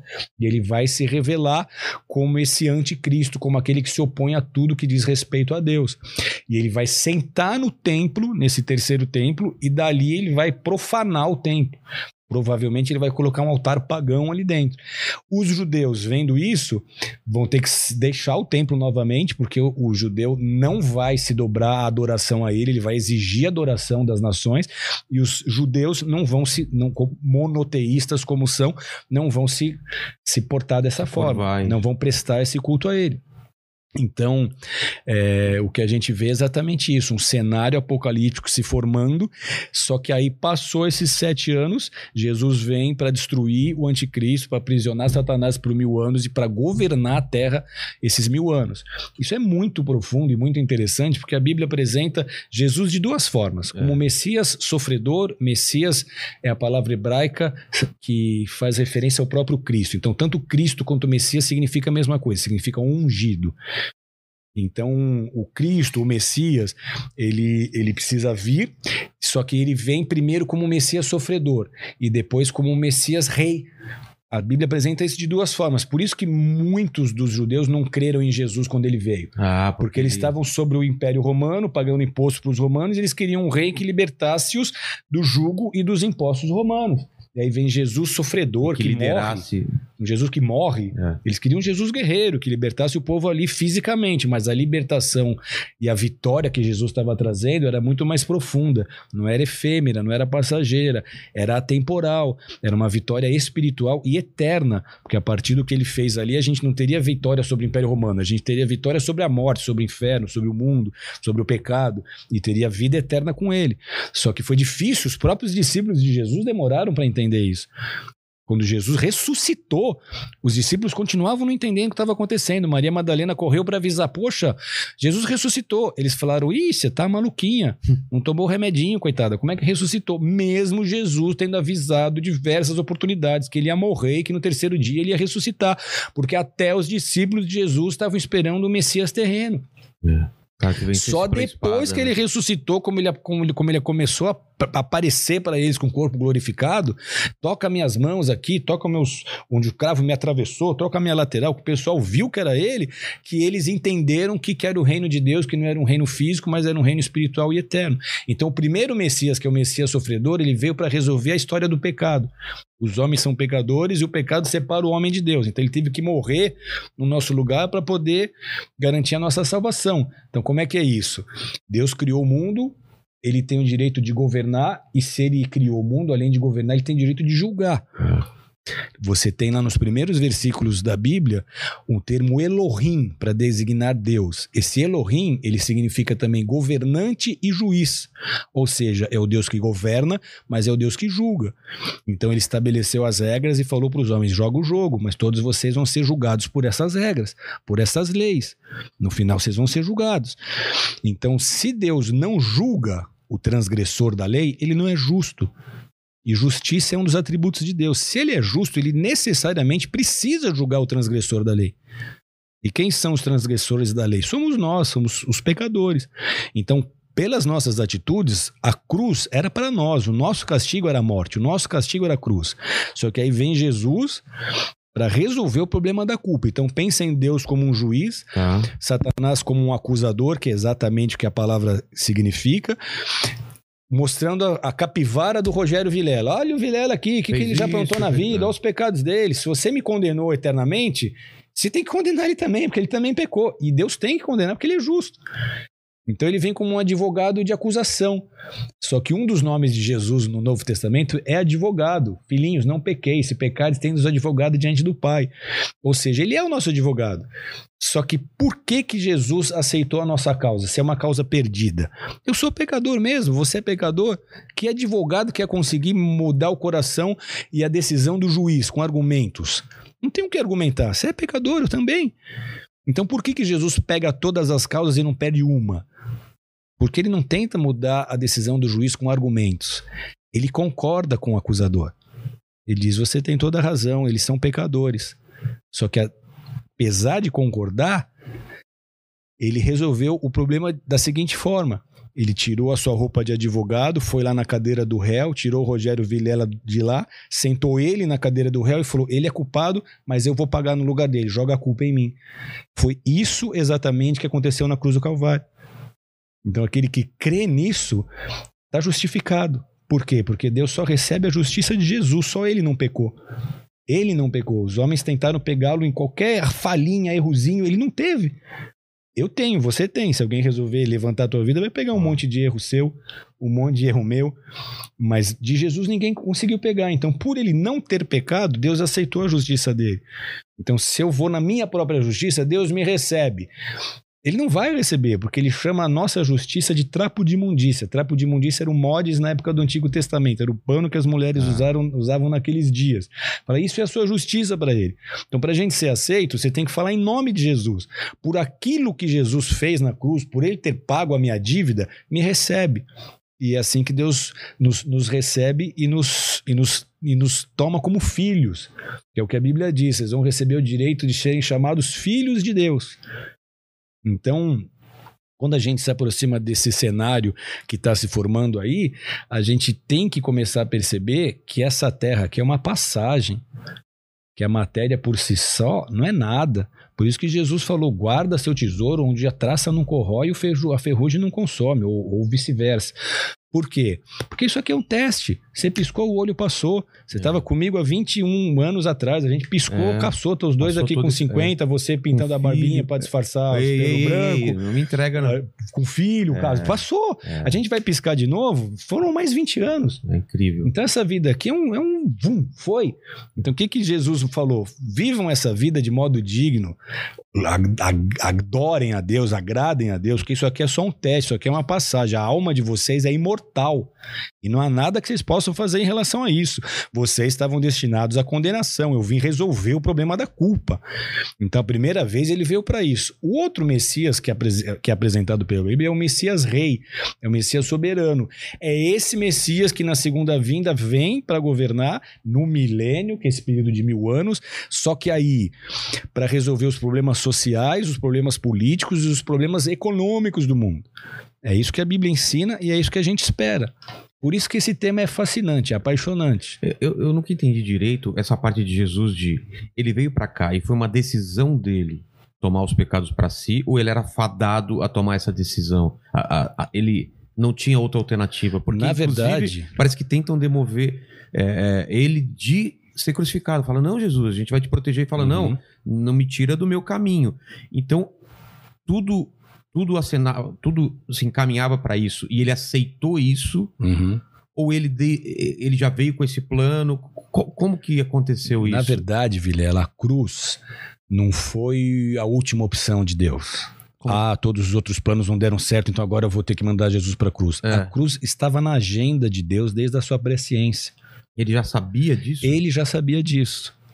Agora, Jesus, ele poderia ter optado por não ser crucificado. Exatamente. é, Ele tinha essa Você opção. lembra daquele episódio no Getsemane, que ele tá suando assustado, É, com medo, suando sangue, é. porque ele sabe o que é ser crucificado, é a forma mais humilhante, mais dolorosa, mais vergonhosa de se morrer. Ele sabe que ele vai ser esbofeteado, que ele vai ser chicoteado. Vai ser Ele sabe, que ele, ele sabe que o pecado do mundo inteiro vai vir sobre ele. É. Ele sabe o que é isso. Você lembra que ele olha e ele fala: Pai, se possível for, afasta de mim esse cálice. Ele ora isso uma, duas e três vezes. Por quê? Porque ele, tinha, Caramba. ele queria ter certeza de que essa era a mesma vontade de Deus. Não tem outra Se chance. tiver outra, Não tem, outra se tiver algum alternativa- outro caminho, me livra disso. É. Quando ele entendeu que não tinha, que aquela era uma agenda que precisava se cumprir, ele se fortaleceu e se rendeu. Porque a partir dali você não vê mais, se você não vê mais acuado, intimidado e assustado, você o vê determinado a enfrentar a cruz. E é incrível porque ele experimentou, então, o medo humano, né? Ele experimentou tudo Porque que a ele gente... veio como homem, Vilela. É. Ele sangrava, ele chorava, É. ele teve os mesmos sentimentos Ele que a não gente. era um Deus que, ah, não, vou ele- sentir nada, não ele, vai acontecer ele nada. É, ele é Deus em carne. Só que quando ele resolveu vir em carne, ele abandonou os atributos divinos dele. Então Jesus veio como homem. Jesus alcançou a santidade que ele alcançou como homem, ou seja, é possível você viver o mesmo. Jesus fez os milagres que ele fez com a ajuda do Espírito Santo como homem, ou seja, nós podemos viver o mesmo com a ajuda do mesmo Espírito Santo como homens. Jesus não usou poderes sobrenaturais que ele tinha antes da encarnação antes de vir em carne. Ele usou os poderes que nós, como homens, temos acesso pela, pelo relacionamento com o Espírito Santo, pelo relacionamento com Deus. Agora, qual que era a diferença? Jesus vivia uma vida separada, se não encontrou pecado nele, e ele orava cerca de quatro horas por dia. Ou seja, ele tinha muita comunhão com o Pai. Ele aprendeu a falar, mas ele aprendeu a ouvir Deus, que é o que o ser humano precisa também aprender. É. Oração não é um monólogo, oração é um diálogo. Então ele aprendia a dizer, mas ele aprendia a falar, mas ele aprendia a escutar. E aí quando ele descia para trabalhar, ele já sabia o que ele tinha que fazer. Por que, que ele dizia, eu só faço o, o que o Pai está fazendo e eu só falo o que ele me disse? Porque era Deus que dirigia o ministério diário dele, como precisa dirigir as nossas vidas também. Mas e quando ele está na cruz ele fala, Pai, por que, que me, por que me abandonaste? Porque naquele momento todos os pecados da humanidade estavam sobre eles. E Deus é averso ao pecado. Ah. É luz e trevas. Então, naquele momento que todo o pecado da humanidade veio sobre ele, ele, ele, teve por um momento essa distância de Deus.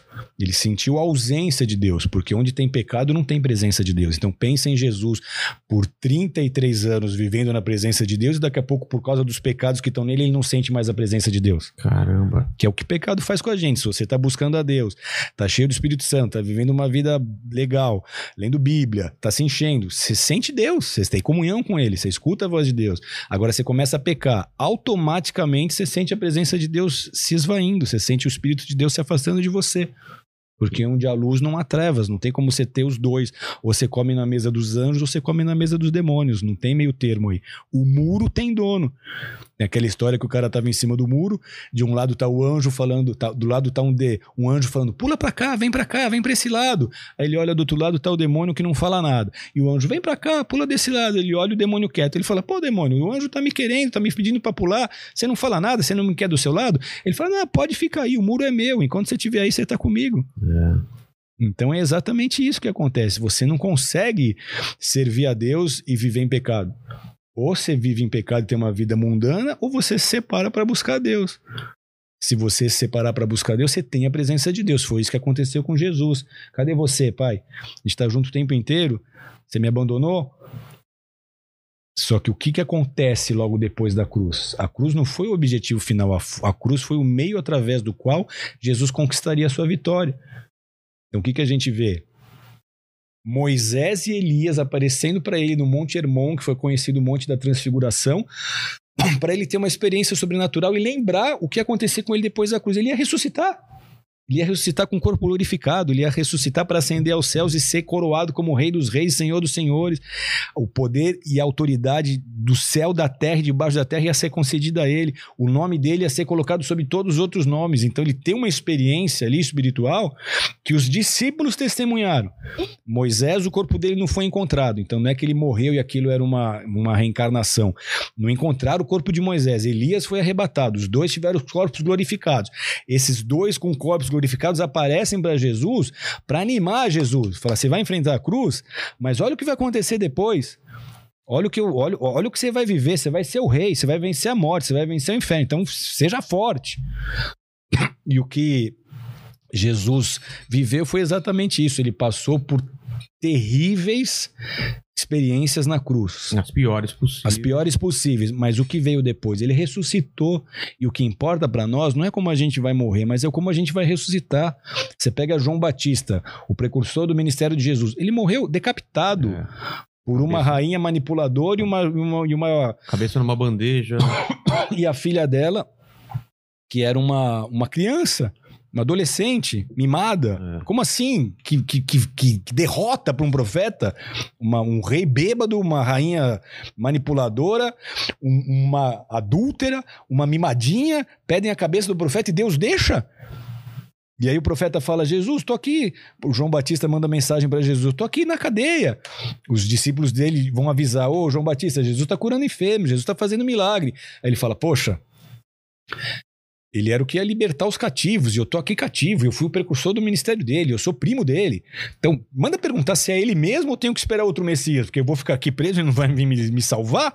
E o que, que Jesus manda responder? Avisa João Batista.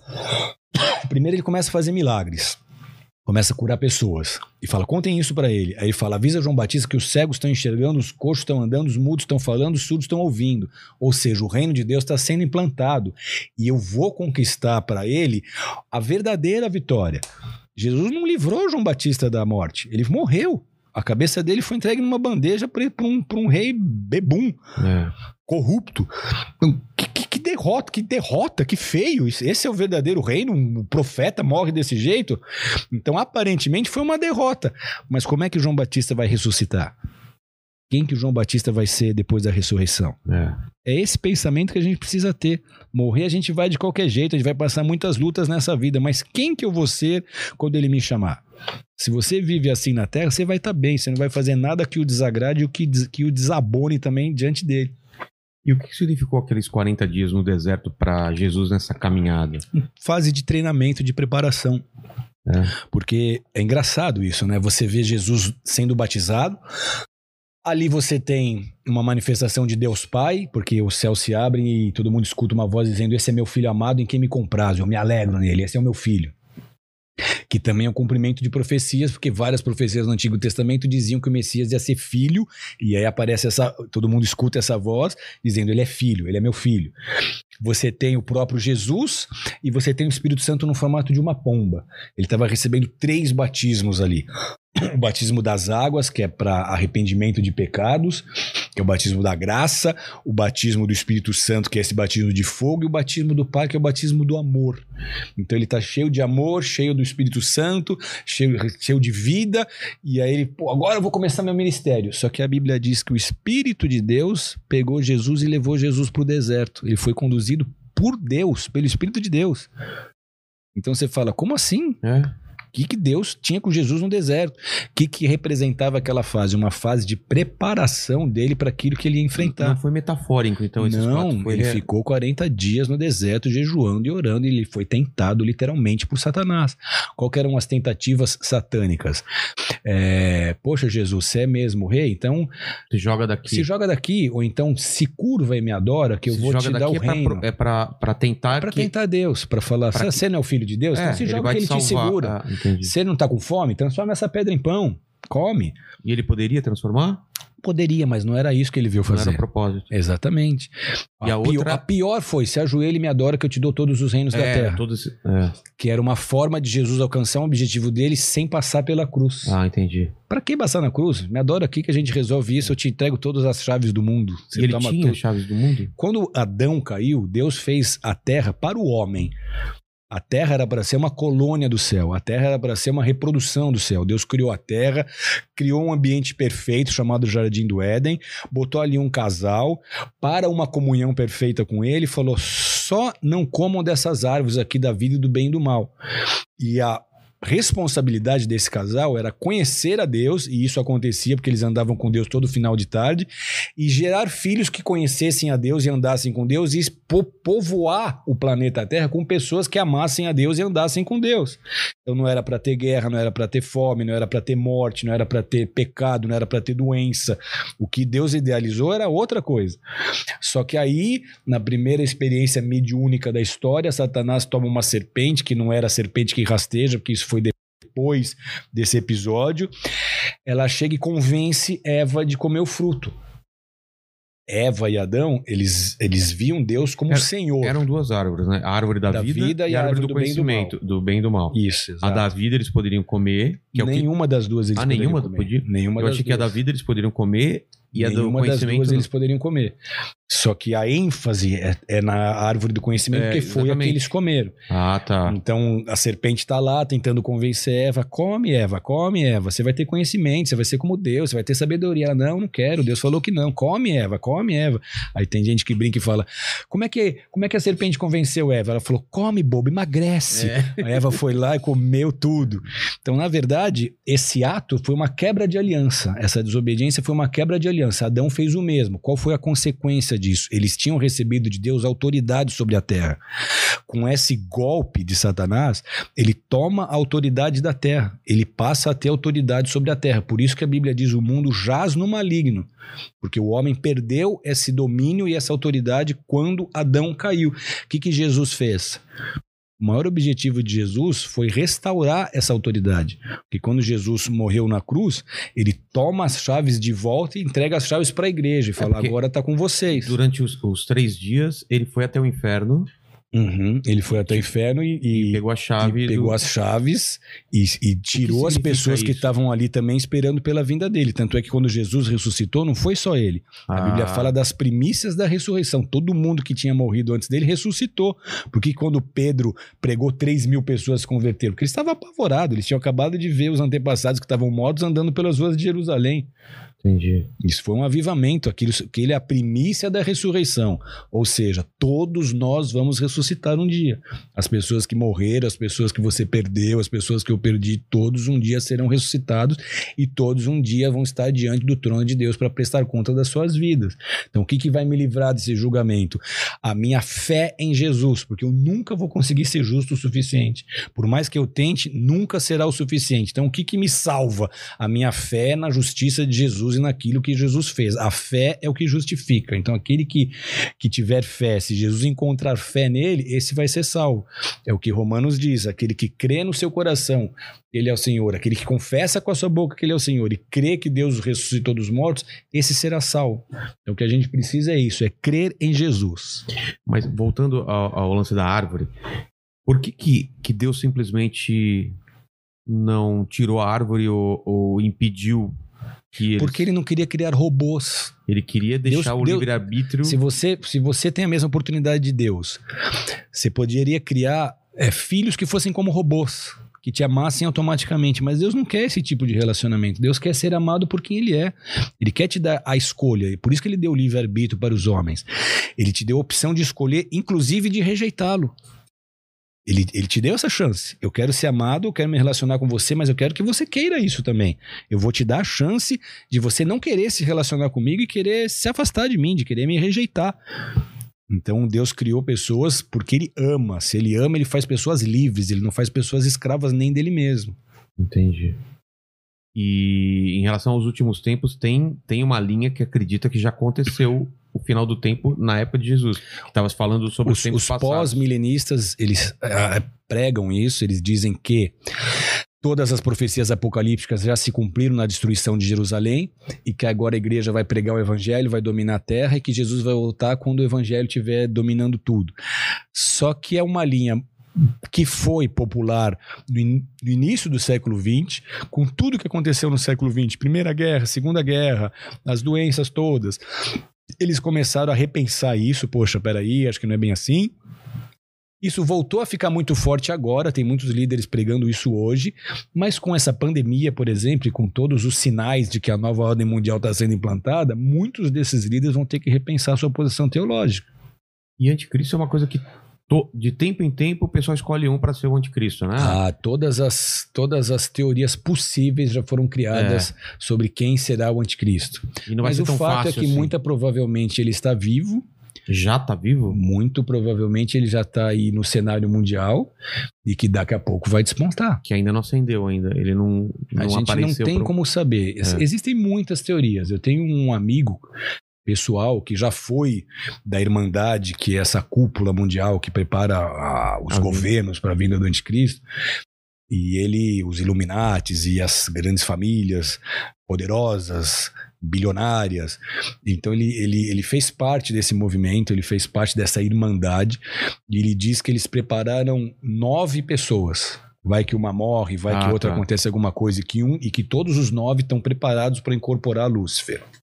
Caramba, cara. Então a gente não tem como saber e nem é o nosso papel também ficar ficar elocubrando. Nosso papel é pregar a palavra de Deus, salvar as pessoas que precisam escutar a palavra e nós mesmos garantirmos a nossa salvação vivendo aquilo que a gente prega. O arrebatamento, que, que você falou agora, agora há pouco mesmo, ele é literal? Uma pessoa tá aqui com você, no segundo seguinte ela não tá mais? Seria isso? Ou é uma coisa também metafórica? Você tem em todas as profecias bíblicas do Antigo Testamento relacionadas à vinda do Messias, a primeira vinda do Messias, você tem o cumprimento delas todas de forma literal. Ah. Aquelas 120 foram de forma literal. Por quê e por que cargas d'água a gente essa. vai achar que na segunda vinda vai deixar de ser literal se todas as profecias se cumpriram de forma literal?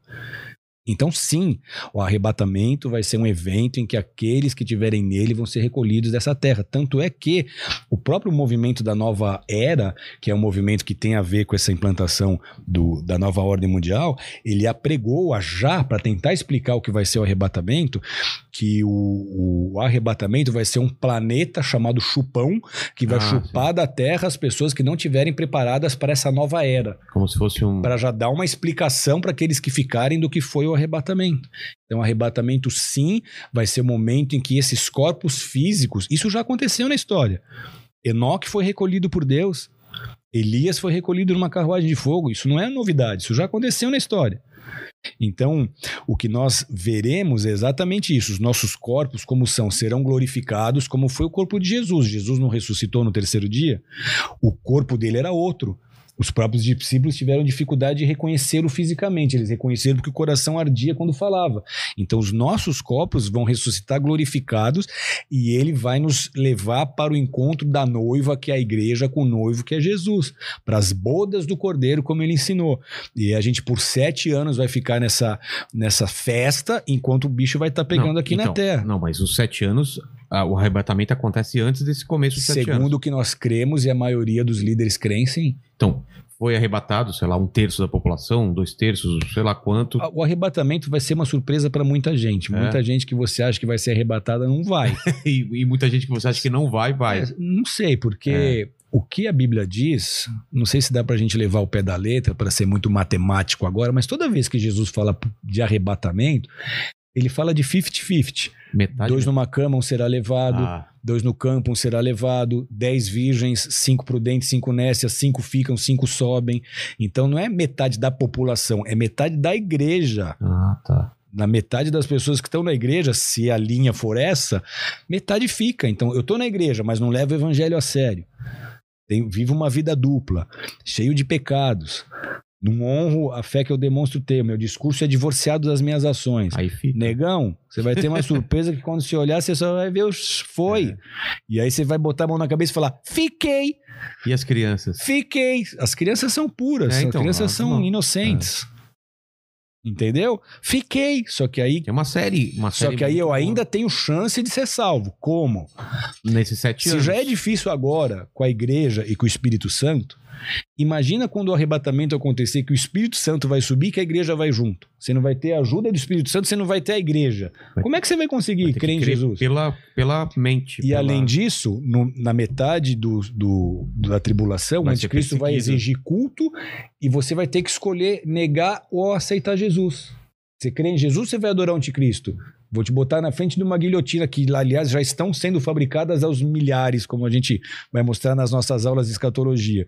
Vão te botar diante de uma guilhotina e vai falar: você vai negar Jesus ou vai, ou vai e, e aceitar o anticristo ou você rejeita o anticristo e continua com Jesus? Continua com Jesus, vamos cortar sua cabeça. Vai ser isso.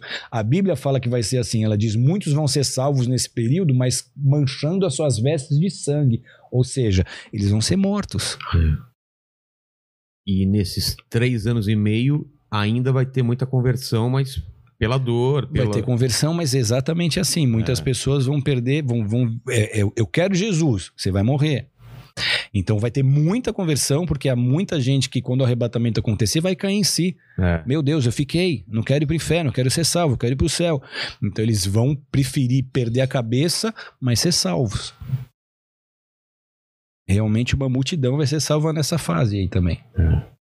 E a gente está na semana da Páscoa. O que significa Páscoa para, para, o cristão? É, historicamente, Jesus também ele, ele, ele celebra a Páscoa. Como que. A Páscoa, na verdade, historicamente, é uma festa judaica. A Páscoa ela vem da comemoração e da celebração da vitória que Israel teve quando, ela, quando, quando a nação está escrava no Egito. E, E Deus quer tirar aquele povo do Egito para constituir a nação através do qual ele, ele se manifestaria ao mundo, de onde viria o Messias. Só que o Faraó não quer libertar esse povo, ele tem que mandar dez pragas, a última ele ia matar os, os primogênitos das famílias. E aí ele vem e fala através do profeta Moisés que era para imolar um cordeiro já tipificando Jesus, já apontando para o sacrifício de Jesus na cruz, tinham que molar um cordeiro, assar o cordeiro inteiro, comer todas as partes do cordeiro e com o sangue do cordeiro passar nos ungir, né, os batentes das portas. E com isso, o anjo da morte ia passar pelo Egito e as casas que estivessem com essa marca do sangue iam ser livres, os primogênitos não iam morrer. Então, essa passagem do, ano, do anjo da morte é o Pessá, de onde vem a palavra Páscoa. Ah. Então, para os judeus, é a celebração dessa passagem do, do anjo e da, da salvação e do livramento de Deus por eles terem essa marca do sangue nas, nas portas. Para o, o cristão, é muito interessante isso, porque além de o cordeiro representar Jesus, que é chamado de cordeiro infinitas vezes, ou, ou muitas vezes no Novo Testamento, principalmente Apocalipse, ele para o cristão, o, o, o, cordeiro pascual, que é Jesus, morreu exatamente no dia da festa da Páscoa. Ou seja, cumprindo também essa profecia de que ele é o cordeiro. Uhum. Então, qual é Aliás, ele não morreu no dia da Páscoa, ele ressuscitou. Ele morre na sexta-feira e ele ressuscita no domingo. Então, a, a, comemoração do cristão é a ressurreição de Jesus.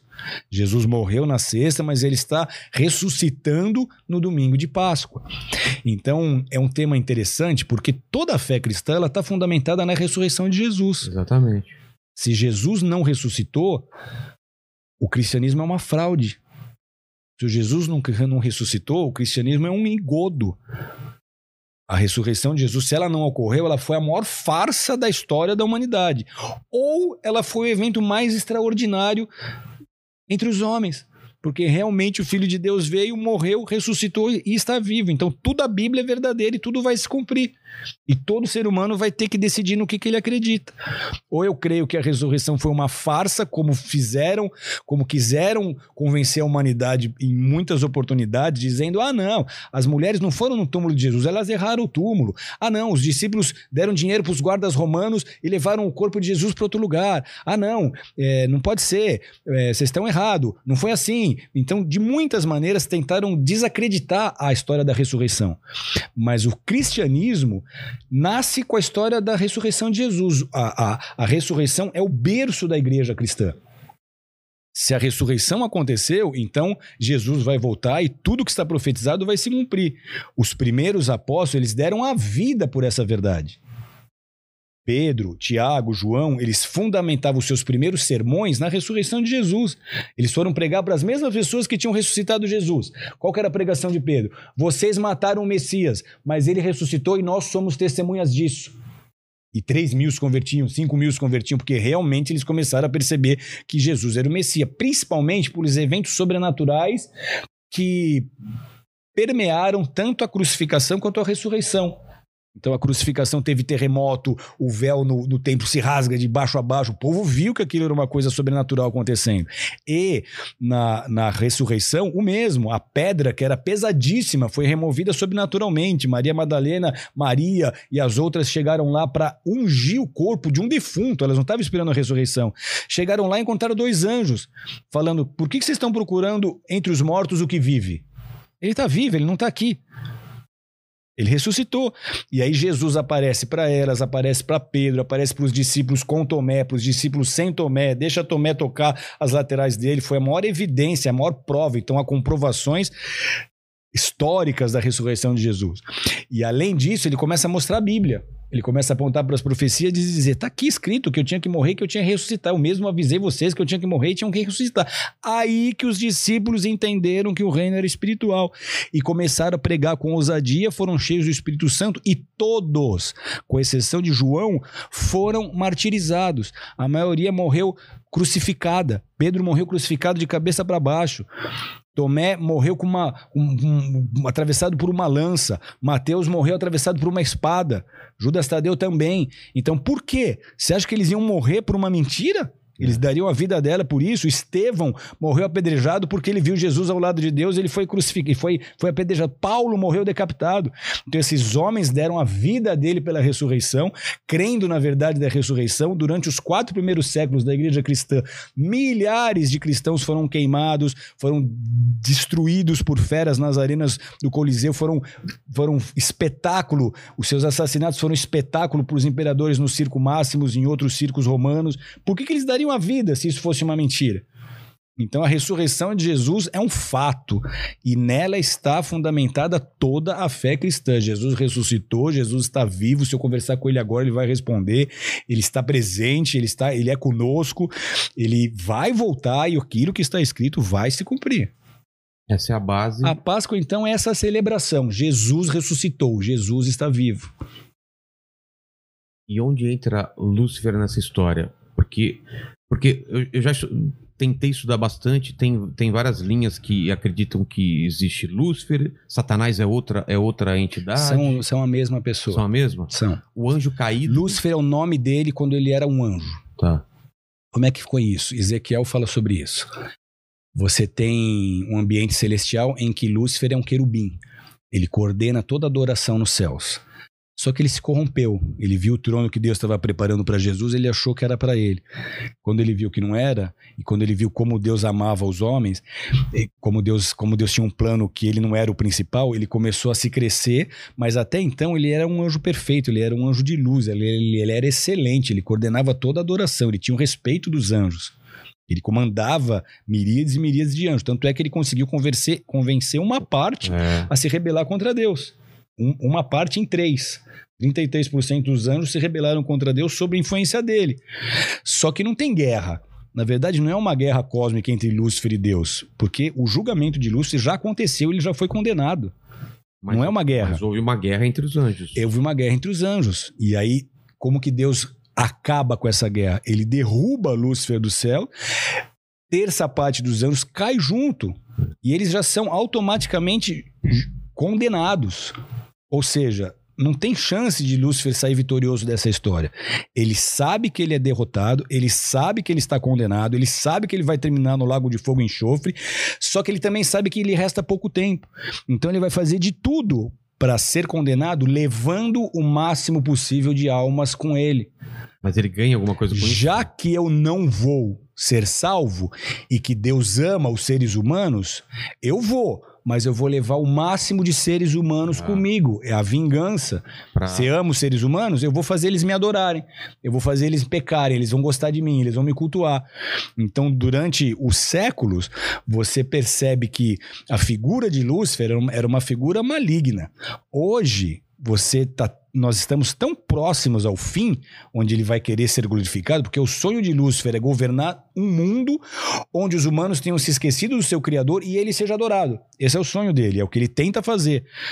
E você vê o nome dele sendo exaltado. Você vê série da Netflix mostrando Lúcifer como um cara legal, inteligente, descolado. Você vê agora a Nike fazendo um tênis bacana pra caramba com o nome de Lúcifer, com, com um pentagrama, para começar já a fazer as populações do mundo mundo se acostumarem com o Lúcifer. Não, Lúcifer não é tão mal assim, ele não foi tão, tão ruim, ele era um cara legal. Pô, será que Lúcifer não foi injustiçado? Ele vai começar a tentar mudar a imagem dele perante o planeta. Então, agora isso está acontecendo. A Nike lançou um tênis que tem uma gota de sangue na, na no, no, amortecimento dele. Procura na ah, internet que você vai se assustar. Vem um pentagrama desse tamanho.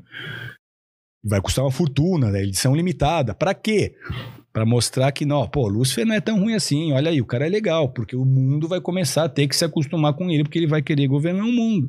Satanás é o mesmo de Lúcifer. Satanás só é um nome que significa que ele é acusador. Porque uhum. quando ele cai, ele vira o diabo, ele vira Satanás. Todos os anjos se deformaram.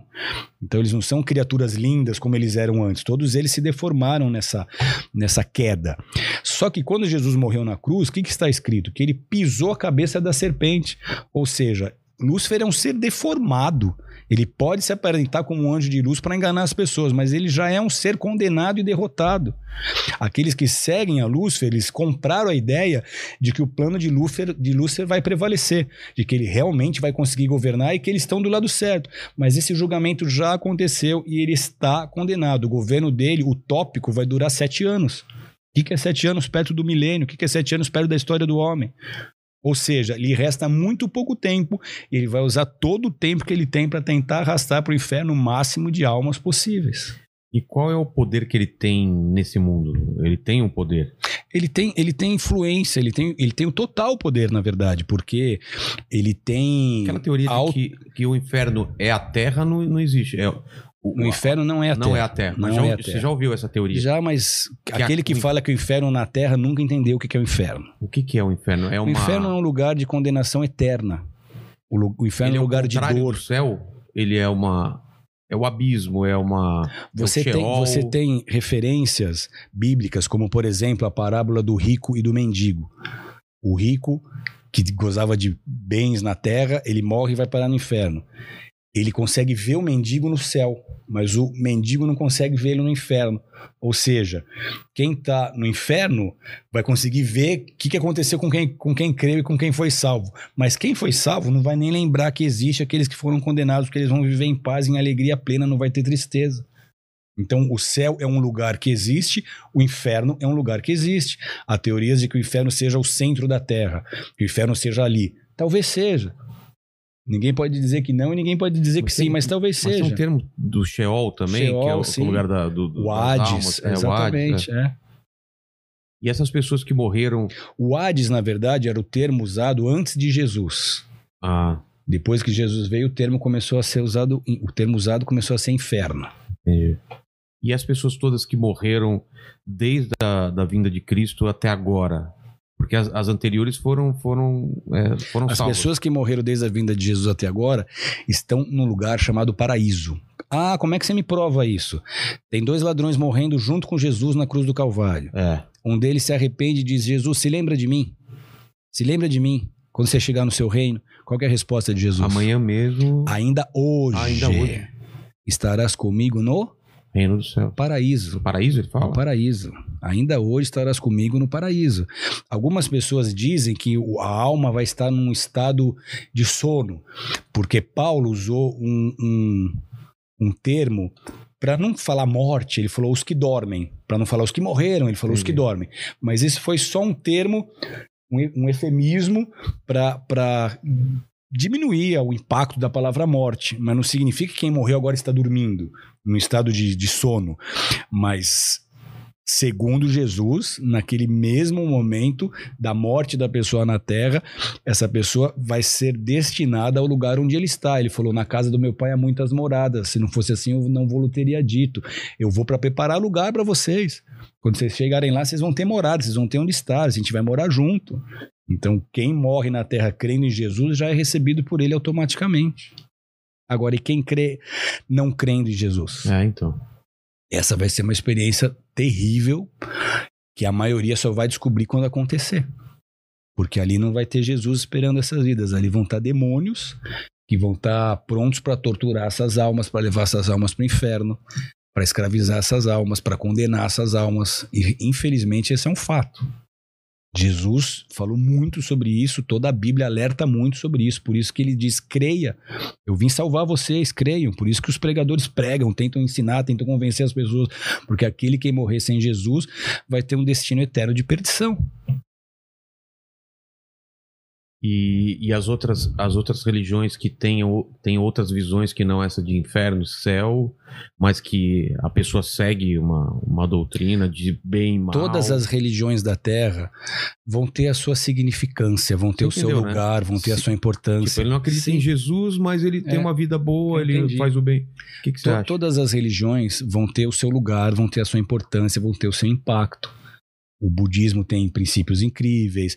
Todas as religiões vão ter coisas boas. É. Só que de todos os líderes religiosos, quais dele ressuscitou? Quais entre eles ressuscitou? Se você chega em Meca, o túmulo de Maomé está lá. O túmulo de Buda, o corpo dele tá lá. O túmulo de Confúcio, o corpo dele tá lá. O túmulo de Allan Kardec, o corpo dele tá lá. Tá lá. Os papas todos morreram e os corpos deles estão nos seus túmulos. O único túmulo do mundo que você chega e você encontra uma plaquinha, ele não está aqui porque ele ressuscitou, é o túmulo de Jerusalém, no jardim do túmulo lá em Israel. Lá tem um túmulo vazio, porque ele só ressuscitou. Então, quem é o único que merece o meu crédito? Aquele que mostrou que ele, tá, que ele tem poder sobre a morte.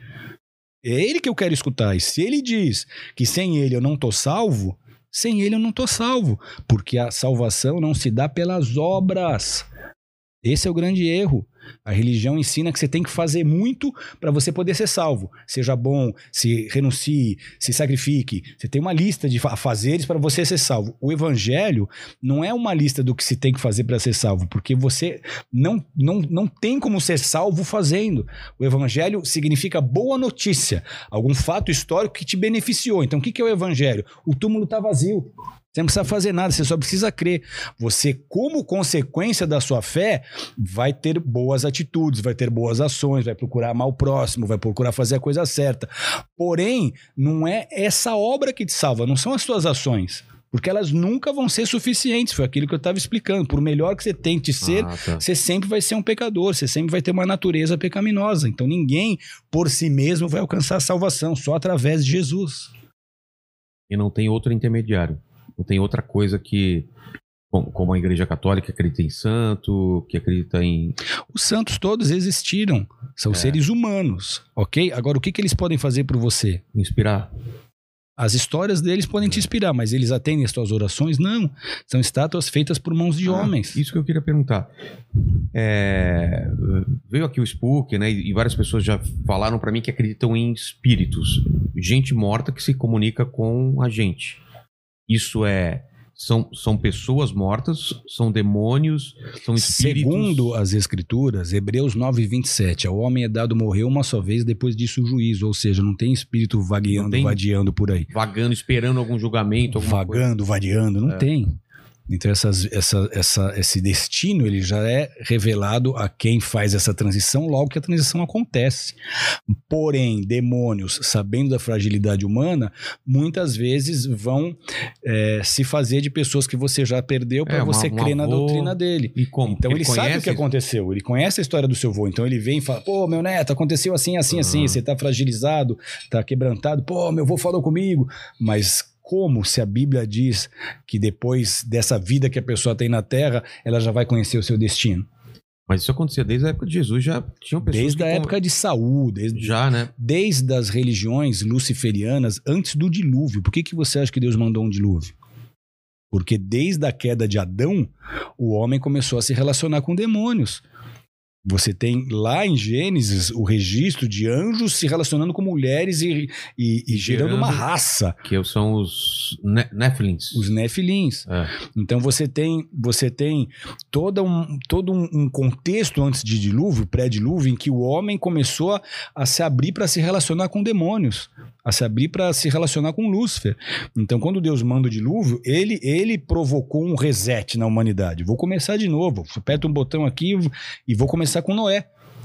Os Néfilins Só que a vieram quarta... antes ou depois? Vieram antes. antes vieram antes. Então, aparentemente, tudo estava resolvido. Por que, que, eles são chamados também de gigantes? Porque eles eram gigantes. Ah, eles tinham uma estatura eles maior. Tinham uma estatura maior, eles tinham um organismo diferente do organismo humano. Era um, era um sincretismo de DNA meio anjo, meio, meio humano. Exatamente. Então você tem na quarta geração pós-Noé o Nimrod, que é descendente de Cão. Você tem Sem, Jafé e Cão, filhos de Noé. Tá. Cão teve Cush e o, e o neto de Cush é Nimrod. O que, que Nimrod fez? Nimrod começou a ressuscitar os cultos pré-diluvianos. Ah. Nimrod construiu os zigurates, ele começou a se relacionar com demônios de novo. Nimrod construiu a Torre de Babel para ter independência a de Torre Deus. De Babel foi, de, foi, pó, foi depois do dilúvio. Foi depois do dilúvio? Foi depois do dilúvio. Foi aí que Deus confundiu as línguas. Então, você vê essa tentativa de Satanás comandar o mundo, afastando a humanidade do seu Criador, desde lá. Isso não é uma coisa de agora. E aí, quando tem a, a, a Torre de Babel, e teve essa confusão das línguas, E a, a função era, era o quê? A confusão das línguas foi para quê? Para as pessoas não terminarem a construção? Porque senão Lúcifer ia fazer de novo o que ele tinha feito da primeira vez antes do dilúvio. Deus tinha prometido que não ia mais destruir a terra com dilúvio. Ah, Então ele teve que confundir as línguas, porque senão Nimrod ia con- conduzir aquela população de novo a um culto luciferiano. Que é o que o mundo está caminhando hoje.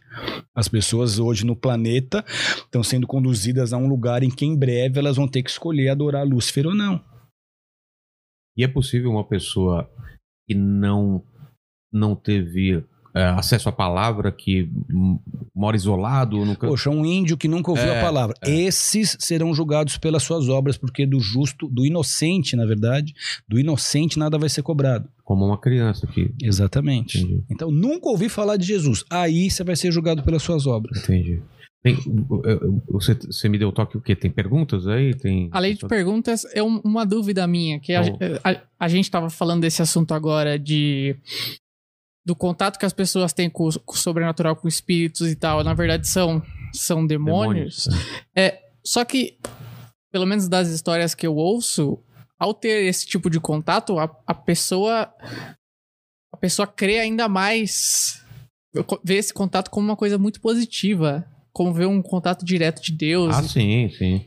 Claro. Num primeiro momento, principalmente, sim, né? Então não, não vamos lá deveria pra te ajudar. afastar a pessoa do, do, do caminho de Eu, Deus. vou- eu vou te mostrar como afasta. Não, então, não entendi. Ah, Você Eu tá falando entendi, que no, eu no entendi. primeiro momento ela. É que isso pode ter sido uma coisa boa, não ah, ruim. entendi, entendi. É, por exemplo, a pessoa, igual você deu o exemplo de um avô. A pessoa vem, É. tem contato com o Ah, eu avô. falei com o meu avô e ele falou que eu tenho que fazer coisas boas pro meu filho. É, É, tipo uma coisa isso. boa. Ah, Exato, exato. Porém, vamos lá. É, você está falando com o, ne- com o bisneto do, do fundador do primeiro centro espírita de Santos. Ou seja, Ah, você está entrando num campo em que minha família nadou de braçada. Eu perdi um tio agora com 72 anos, que foi o maior mestre do kardecismo no Brasil. Então, tudo que eu vou te falar aqui é com base nas escrituras sagradas, não é a minha opinião pessoal. Você tem como maior influência do espiritismo o Evangelho segundo Allan Kardec.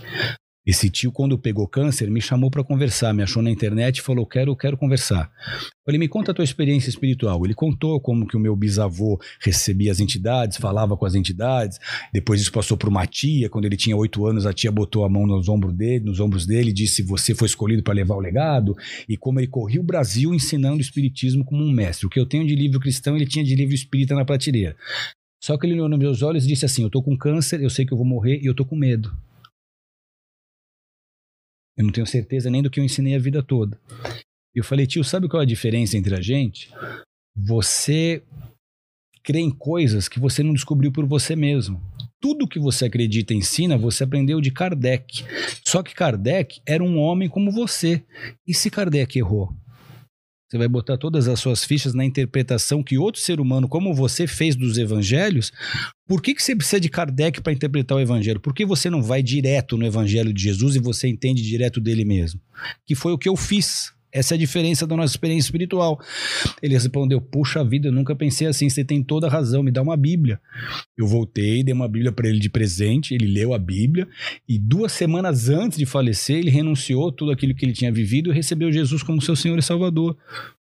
Então, tudo que eu vou te dizer aqui não é o que eu acho. Segundo as escrituras, esses, esses espíritos que se apresentam como parentes, como entidades que próximas, eles, eles vão trazer conforto, porque se eles forem trazer pânico, a pessoa nunca mais volta. Só que ele está tirando essa pessoa de um relacionamento verdadeiro com Jesus. Então, quem é Jesus para o kardecismo? É um médium elevado. Eles não falam que Jesus é o Filho de Deus, que Jesus é o Messias, que Jesus é Deus que veio em carne, morreu na cruz, ressuscitou e só ele pode te salvar. Então, qualquer ensino, ainda que tenha conceitos maravilhosos, confortáveis, que deixam as, que, faça, que, faça, que façam com que as pessoas se sintam bem, se ele afastar essa pessoa do evangelho, se afastar a pessoa da verdade de Jesus, é esse o mal que ele está fazendo. Então eu me senti super bem, mas eu não creio em Jesus. Onde é que eu vou parar? Se, ele, se Deus me chamar e eu for condenado. Então é isso. Eu- eu- nenhuma religião vai fazer coisas ruins. Porque se fizer uma coisa ruim, o cara não volta mais.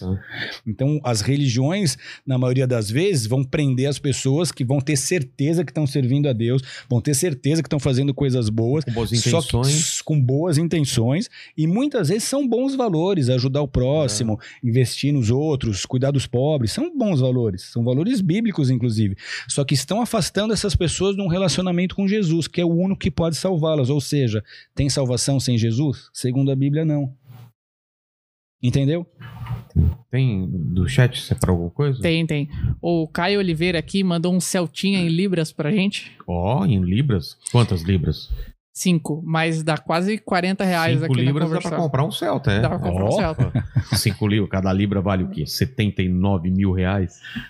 Ele fala aqui, Rina, conta como o nascimento de um filho com necessidades mudou a vida de vocês. Aí ele fala, mandou um abraço pra vocês da célula da Bola de Neve em Liverpool.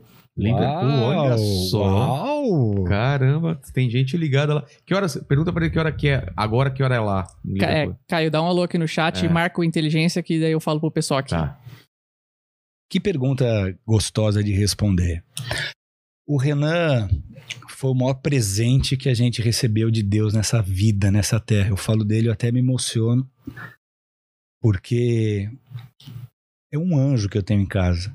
Eu brinco com ele e falo: Renan, Deus te fez sem asa para as pessoas não desconfiarem, porque ele me ensinou a amar. Ele é um ser 100% puro É. que acorda feliz, que dorme feliz, que está sempre rindo. Ele veio para distribuir amor. Todas as pessoas que têm um contato com ele saem transformadas porque ele abraça, ele beija, ele tem um olhar que constrange. Ele, ele é, ele é, um, ele é um, um professor quando o assunto é amor. Você tem nele a cura para suas emoções. Eu passo um dia estressante, corrido, dificílimo. Eu encontro com o Renan, ele me dá um abraço, dois segundos do abraço dele me deixa um z- novo. É, quando o Renan chegou, na verdade, foi uma surpresa pra gente, porque a gente não tinha recebido nenhum diagnóstico anterior. Não foi diagnosticado durante a gestação, a gente Ah, é? descobriu no parto, de um jeito muito duro, inclusive, porque além da- dele ser especial, dele, dele ser diagnos- diagnosticado com síndrome de Down, ele teve um parto difícil, ele nasceu prematuro. Então foi uma experiência muito, muito Traumática. forte, traumática. Ele nasceu roxo, ele não chorou. Caramba. Aí ele correu para UTI, entubaram, né? Ele foi, ele foi já ter os cuidados iniciais e a Denise ficou assustada porque não escutou o choro dele e começou a, a gritar: "Doutor, eu quero a verdade, eu quero a verdade. O que aconteceu com meu filho?" Aí a doutora se envolveu emocionalmente porque já tinha feito o parto da Raquel. Ela veio para cima da Denise e deu a notícia como nenhuma mulher deveria receber essa notícia.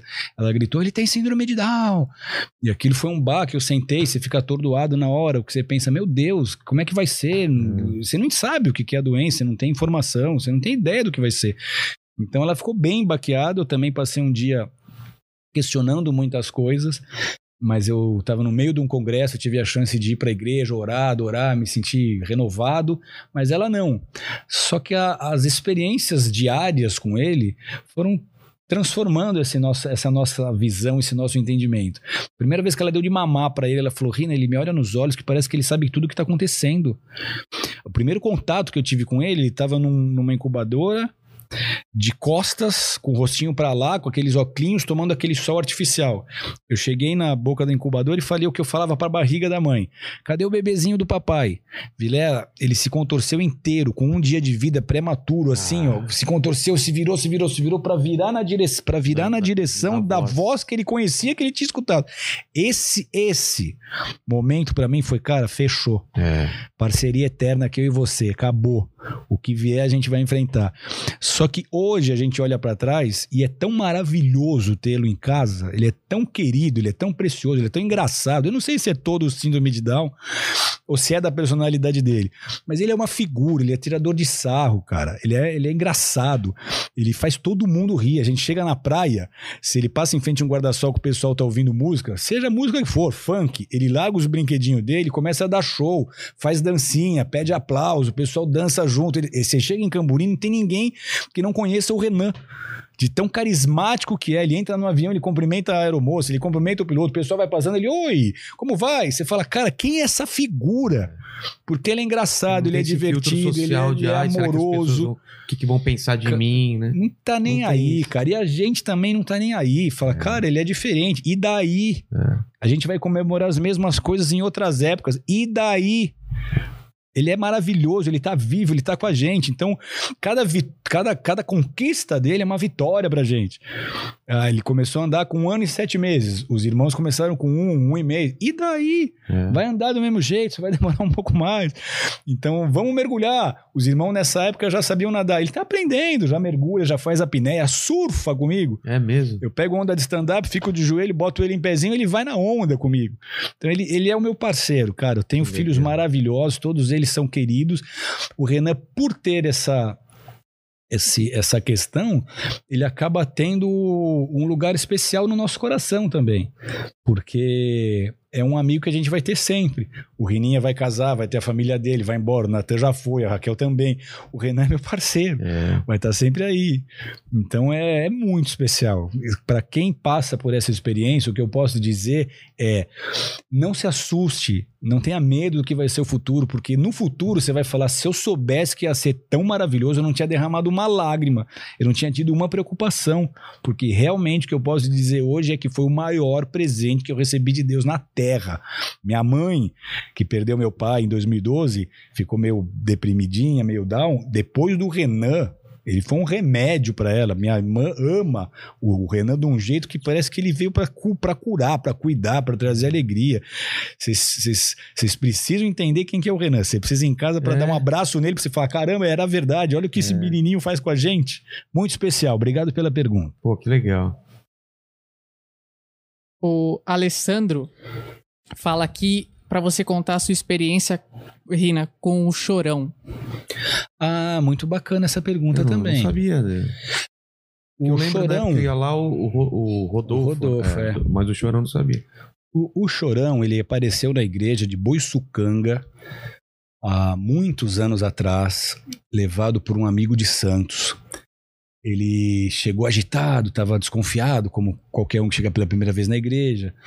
E eu lembro que eu o recebi, ele, Alexandre, prazer, pastor, tal, fui convidado, estou aqui. Eu falei, seja bem-vindo, Alexandre. E aí, acabou o louvor, ele já veio falar, pô, vou nessa aí, obrigado aí, por me receber. Eu falei, vai nessa nada, cara, vai ouvir a palavra, veio na igreja, não veio ouvir a palavra, fica aí. Ele Ah, é. ele, ele terminou é, o, o, O louvor ele já queria ir embora. Ele falou, é? Eu falei, claro que é, senta aí. Aí ele sentou, escutou a palavra inteira. Você vê que ele tocava, ele ficava agitado. Ele saiu no finalzinho do culto e falou para um, pra um diácono que conhecia ele de Maresias, de outros tempos, e falou: cara, pô, não tô preparado ainda, não tô preparado. Só que o que, que aconteceu? Ele é muito amigo, ele era muito amigo do Tarobim e do Glauco. O Glauco, que era um skatista profissional também, hoje é pastor da igreja de Boiscanga, e o Tarobim é pastor da Bola de Neve de Santa Isabel. E os dois estavam muito firmes na igreja, falando de Deus para ele, falando de Deus para ele, falando de Deus para ele, até que a gente fez um evento no Citibank Hall, que era o lançamento, que era a gravação do DVD do Rodolfo Abrantes e da Denise, da banda da igreja. Nesse evento ele foi. Ficou na dele ali, meio de canto, até que no- na troca de bandas, quando ia entrar, antes, quando a Denise acabou de entrar o Rodolfo, eu, eu, eu dei uma palavra, preguei e falei das pessoas que estavam ali e fiz menção a ele. Falei, um, quero mandar um abraço pro, pro Chorão que tá aí hoje. Aí ele levantou, cumprimentou a galera e a galera. "Ah!" Aí ele falou, cara, eu sou amado no meio dos crentes, eu sou É. amado na igreja. Aí eu subi, ele pediu para falar comigo, falou, pastor, aquela vez em Boiçucanga eu tava com os dois pés atrás. Dessa vez eu tô com os dois pés na frente. Depois que você me chamou ali, antes daquilo eu tava me sentindo uma formiguinha. Depois que você me chamou, que eu vi como a galera me ama, eu me senti um elefante. Chegou minha hora, pastor, eu tô dentro, eu tô chegando. Caramba. Então ele teve um impacto muito grande nessa pregação. Eu fiz o apelo, eu perguntei quem queria aceitar Jesus, ele ficou de pé, ele levantou a mão, ele fez oração, ele se emocionou, ele foi tocado. O que infelizmente não aconteceu foi tempo e oportunidade necessária para ele ser discipulado, para ele criar raiz. Mas eu tenho convicção de que ele teve uma experiência viva e verdadeira com Jesus ali. Depois a gente sabe o que aconteceu, o que, que ele acabou vivendo, mas mesmo assim o Tarobinha estava sempre perto, o Glauco estava tentando ajudar. O que não faltou foi, foi pregação da palavra para ele. E ele teve a sua experiência pessoal com Jesus. Então a gente não sabe o que vai ser, mas talvez se, se ele. Se, e se talvez ele, ele, ele tenha sido como o ladrão que estava ali na cruz e no último segundo de vida falou: Lembra de mim. É. E ele tenha sido salvo. A gente não sabe, não tem como dizer se sim ou se não, mas que vai ter muita surpresa como a gente, quando a gente chegar lá, tenho certeza que, que isso é um fato. E o Rodolfo? Qual é a história do Rodolfo com bola? O Rodolfo é um, é um grande amigo meu. O Rodolfo, nós nos conhecemos logo depois da conversão dele. O Rodolfo surfa pra caramba, é bom surfista, então isso a gente já tinha em comum. Ele veio uma vez para São Paulo, a gente se conheceu, ele foi pregar no Bola e a gente, na verdade, criou um relacionamento muito íntimo. A gente virou amigo de verdade, de jogar videogame junto, de viajar junto para surfar. E por sete anos a gente esteve muito próximo. Ele me ajudou a começar a igreja de Balneário Camboriú. Ele serviu nessa igreja esses sete anos.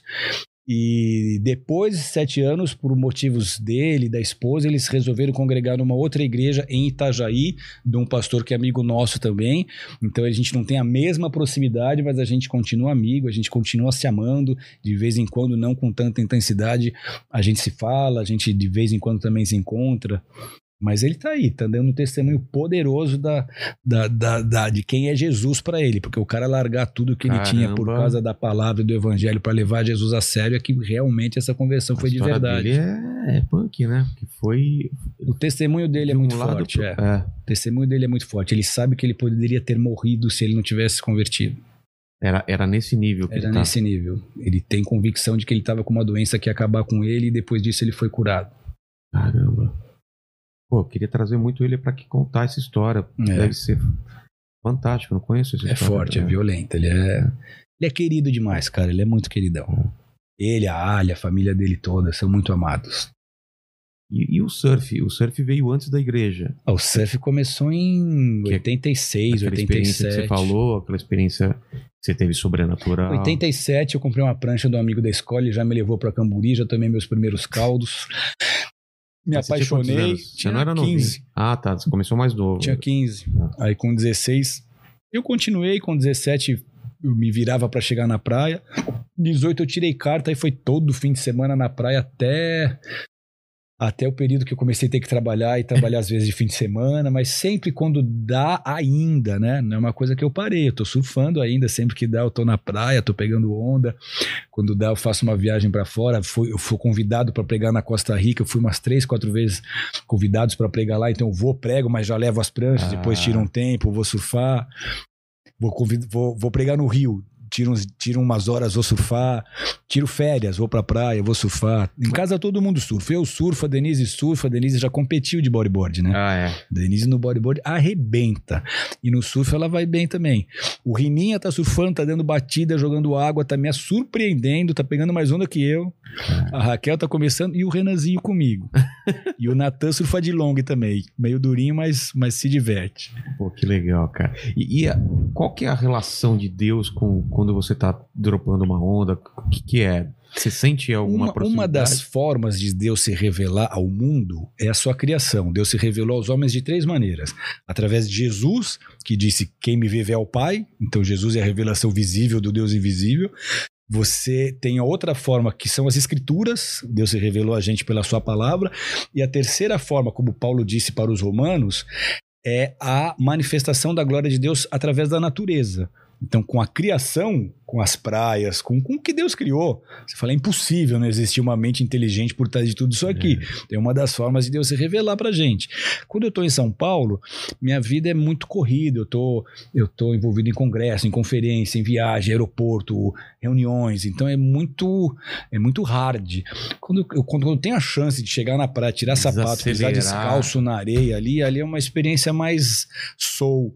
Ali eu, ali eu me reencontro, ali eu me recarrego, porque eu tô na praia, tô pegando onda, tô, tô engolindo água Não tem salgada. celular tocando. Não tem celular tocando. Então eu preciso disso para eu ter para eu ter um equilíbrio. Eu vou ter um, um ano em que eu vou trabalhar de domingo a domingo, em que eu vou ter pessoas atendendo de madrugada às vezes, mas quando paro, eu falo agora eu parei.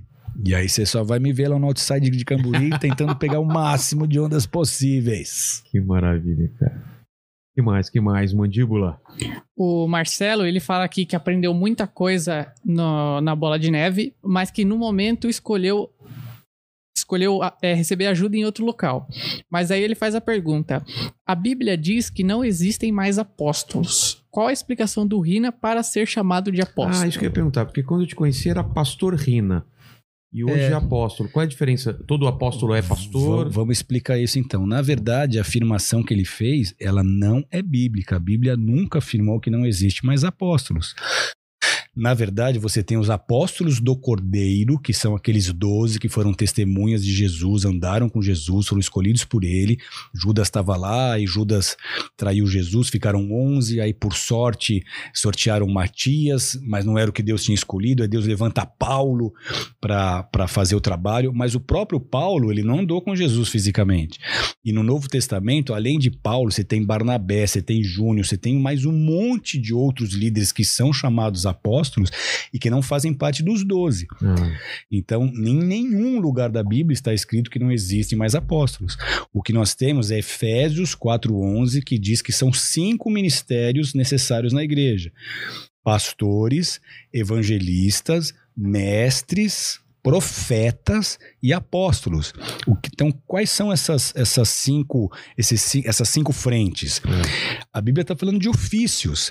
Então, o evangelista é aquele que prega a palavra e traz pessoas para conhecer a Deus. Se não tem um mestre para explicar a palavra, eles não vão crescer em conhecimento. Se não tem um profeta para trazer a direção do céu, eles não vão ter direção do céu. E a Bíblia fala: por falta de profecia, o meu povo perece. Se você não tem pastor para cuidar da alma, para acompanhar, para aconselhar, para ajudar, para estar junto, você não tem pessoas que são confirmadas, que possam ser geradas espiritualmente.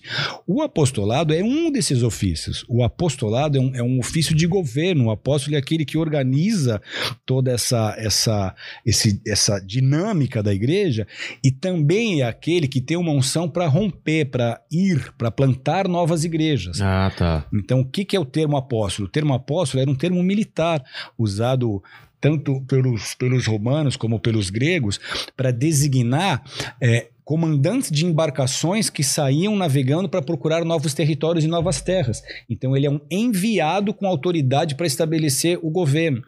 O apóstolo bíblico é o mesmo, ele é um enviado com autoridade do céu para estabelecer o reino de Deus na terra. Entendi. O ofício dele é diferente. Ele acaba sendo mais pastor? Talvez, porque você tem combinação de dons. É. Você tem pessoas que são mais evangelísticas, mas também são mestres. Outros são pastores Mestres, e são mais proféticos. mestre seria um É professor? um professor. Ah, tá. Exato. Então, quando eu tô, quando eu tô dando uma aula de segunda-feira, ali eu tô é sendo um mestre. Então, não necessariamente eu sou só um apóstolo e não fluo em outros ministérios. Dependendo da necessidade, você vai vestir o manto do mestre ou o manto do pastor. Eu pastoreio.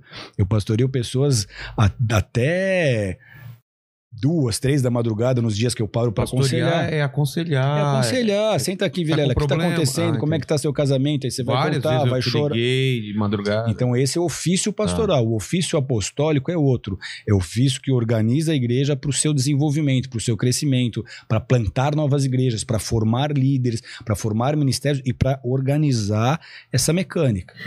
É, a gente falou em profecia, que tem o dom da profecia. Que eu posso receber, você pode receber. Agora, o termo profeta, é possível terem novos profetas? A pessoa ser, eu sou um profeta, eu- Sim, com certeza, porque É? tanto o apóstolo quanto o profeta são ofícios bíblicos. mas a pessoa. o- o a função do profeta é falar sobre tempos futuros, é isso? Normalmente, você vai ter um quê de futuro nas profecias. A, a profecia é basicamente uma revelação É. daquilo que está por vir. Mas tem que se haver o entendimento da diferença entre o dom profético e o ofício profético, o ministério profético. Nem todas as pessoas que possuem o dom da profecia são profetas. Então, se você tem o dom da profecia, Deus pode te usar para falar com um terceiro. Tá. Isso não te faz um profeta. O que faz um profeta? O, o profeta ele tem o ofício profético. Então, ao mesmo tempo que o apostólico tem o dom do governo, o profético tem o dom da direção. Então, vamos exemplificar de outra forma. Tá. Você está lançando uma flecha num arco. O apostólico é a força que vai puxar essa flecha, que vai lançar essa flecha. O profético é a força que direciona o lugar para onde essa flecha vai ser lançada. Ah, tá. O profético revela os desígnios de Deus na terra. O apostólico trabalha para que esses desígnios se tornem concretos. Não tem nenhum que tá acima do outro. Não. É Na, um- ver- na verdade, você vai ter é, textos que podem ser interpretados como, poxa, primeiramente os apóstolos, depois os profetas. Tem textos que dizem isso. Mas é uma família, é um time, é um corpo trabalhando em prol do mesmo objetivo. Então, isso é repudiado, na verdade, por Jesus. Os discípulos estavam lá disputando quem vai sentar à minha direita. E quando Ah. Jesus, quem posso sentar à tua direita? Quem vai ser o mais importante? Quando Jesus está falando, eu vou morrer, eu vou ressuscitar. E eles Tipo, os caras lá se preocuparam. Onde eu- Então a gente não tá preocupando quem é quem ou quem, onde a gente vai sentar. O que a gente precisa é diminuir para ele poder crescer. É, entendi. Ok? Entendi. Ficou bem claro. O Guilherme Haas, ele fez três comentários aqui.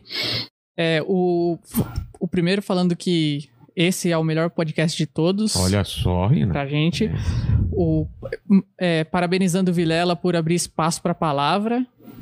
E ele também faz uma pergunta pro Rina. Se, Rina, você é pré-tribulacionista ou pós? É Eu a sou- tá- Pré-tribulacionista. Eu acredito que Jesus vai arrebatar a igreja, vão passar sete anos da tribulação, Jesus vai voltar, vai inaugurar o milênio e depois de mil anos que Satanás estiver preso, porque ele vai prender Satanás quando ele na sua segunda vinda, e depois desses mil anos Satanás vai ser julgado e aí todos serão julgados conforme as escrituras. É nisso que eu creio. O que, que é pós-tribulação? Pós-tribulacionista é aqueles que creem que todas as profecias se cumpriram lá com Ah, o Império tá. Romano destruindo Tá. Jerusalém, e que agora a igreja vai pregar o evangelho, com essa pregação a gente vai dominando tudo e aí Jesus volta para um reino que já está estabelecido. Por isso que é pós. Já aconteceu a tribulação Isso. e agora. Então eles não veem um milênio como um período de mil anos, eles veem um milênio como uma era em que a igreja começa a pregar o evangelho até a gente Ah. dominar tudo e Jesus voltar. Entendi. Entende? O Leon Luthier também que participa sempre com a gente e sempre do mesmo jeito. Ele manda R$ 27,90 e não fala absolutamente nada. Ok. O Peter Salles falou aqui, em, em dólares, hein? Quando visitei Jerusalém, senti algo muito especial. Não sou super religioso, mas acredito, em- mas acredito em Jesus. Você sentiu Uhum. algo diferente em Israel? É meu sonho ir pra lá conhecer, cara. Deve ter. Eu já estive sete vezes em Israel, levando grupos, 100 brasileiros, 150 Caramba. brasileiros, e todos eles dizem foi a melhor viagem da minha vida. Eu vou na próxima, então. Precisa, porque pelo menos uma vez na vida um cristão deveria É. conhecer Jerusalém, aqueles que têm condição para isso, Mas porque a foi a experiência primeira- é muito A forte. primeira vez que você foi. 2005, E aí? levei 150 brasileiros, fiz Egito, Israel. Foi uma experiência incrível. Subimos no Monte Sinai, Nossa. Visitamos lugares históricos. A, a Bíblia fica viva, porque você começa a ler a Bíblia e fala: Isso aqui eu sei onde é, isso aqui eu sei como é que é. O Monte Carmelo, subi, sei onde é, sei como é. O Vale do Armagedon, tirei foto, sei onde é. O Monte das Bem-aventuranças, subi lá, vi onde Jesus pregou. Então é muito forte. Para quem Tem ama Via a palavra. Ainda? Tem, o caminho? tem. A Via Crucis já, já é uma coisa mais moderna, porque a real Via Crucis onde Jesus passou está soterrada, Ah, né? A tá. Jerusalém foi reconstruída em cima dos escombros da cidade destruída algumas vezes. 20 vezes Jerusalém foi destruída Caramba. e reconstruída. Então a Via Crucis é legal pela experiência, mas não é o lugar exato onde Jesus passou. O Monte Gólgota, por exemplo, é o lugar exato onde Jesus foi crucificado. Ah, é? Exato. O Rio Jordão, onde ele foi batizado, é todo o cenário, toda a cena bíblica, todas as escrituras estão a cores e vivas ali nessa experiência de Jerusalém. Então quero dizer para esse nosso amigo que eu também não sou religioso, não é a religião que salva ninguém, eu também sou apaixonado por Jesus, amo Jesus, sigo Jesus, creio em Jesus. Religião, na verdade, mais atrapalha do que ajuda. Jesus não veio fundar uma nova religião, ele veio destruir as religiões, ensinar o homem a ter um relacionamento verdadeiro e íntimo com Deus. Deus. É nisso que eu creio e é isso que eu vivo. Se você esteve em Jerusalém e você sentiu algo diferente, esse algo diferente foi você estar nesse ambiente profético, porque Jerusalém não é importante só historicamente.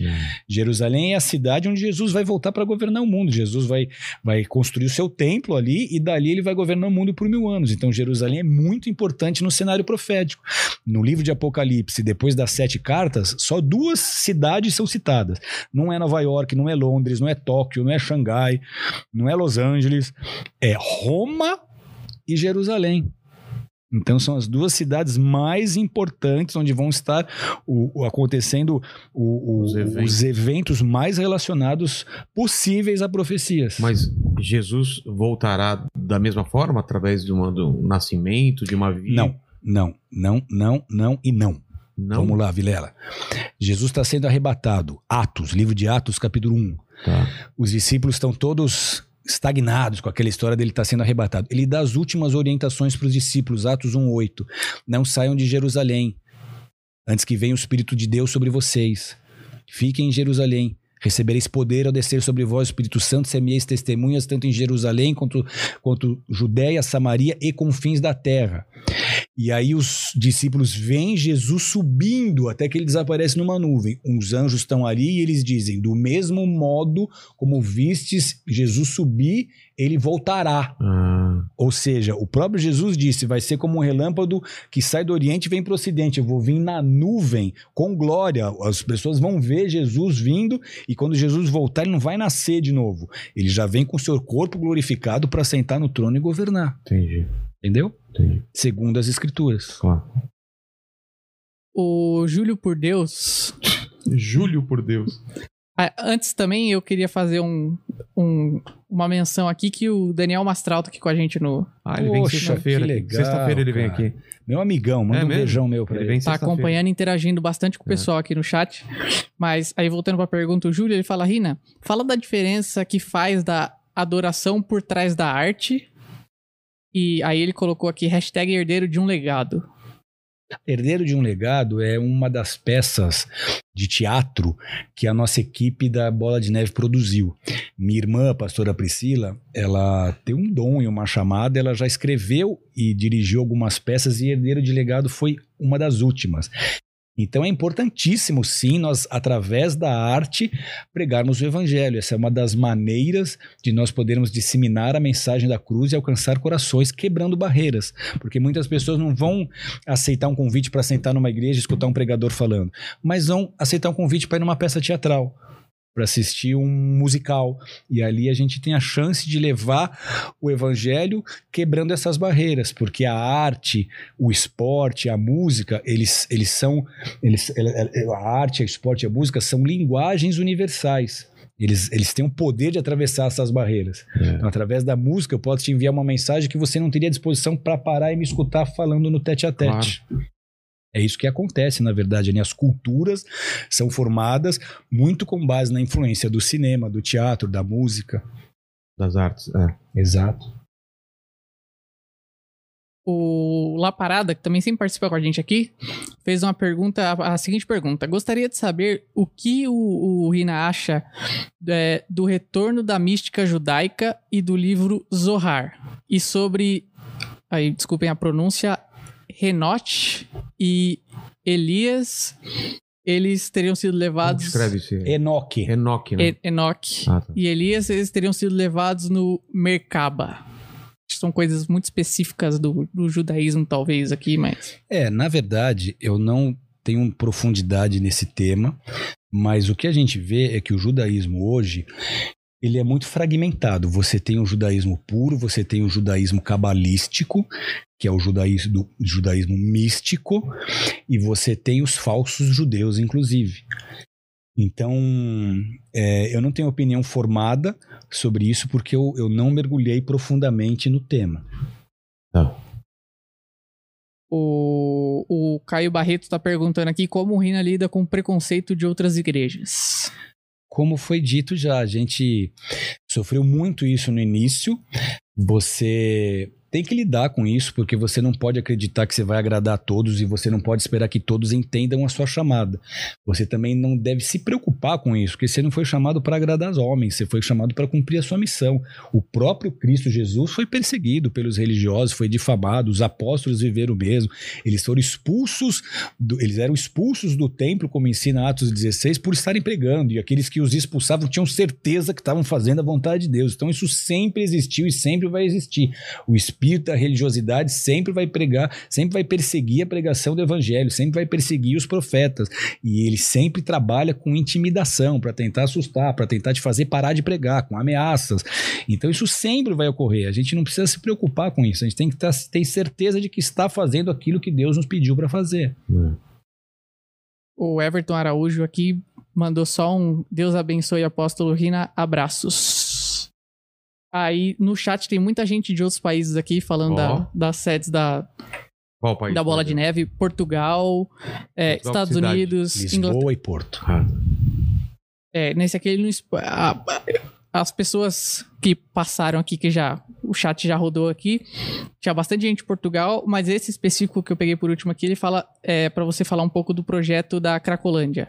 Projeto da Cracolândia é um dos projetos mais bonitos que a Bola de Neve tem hoje. Ele é liderado pelo pastor Rica de Ribeirão Pires.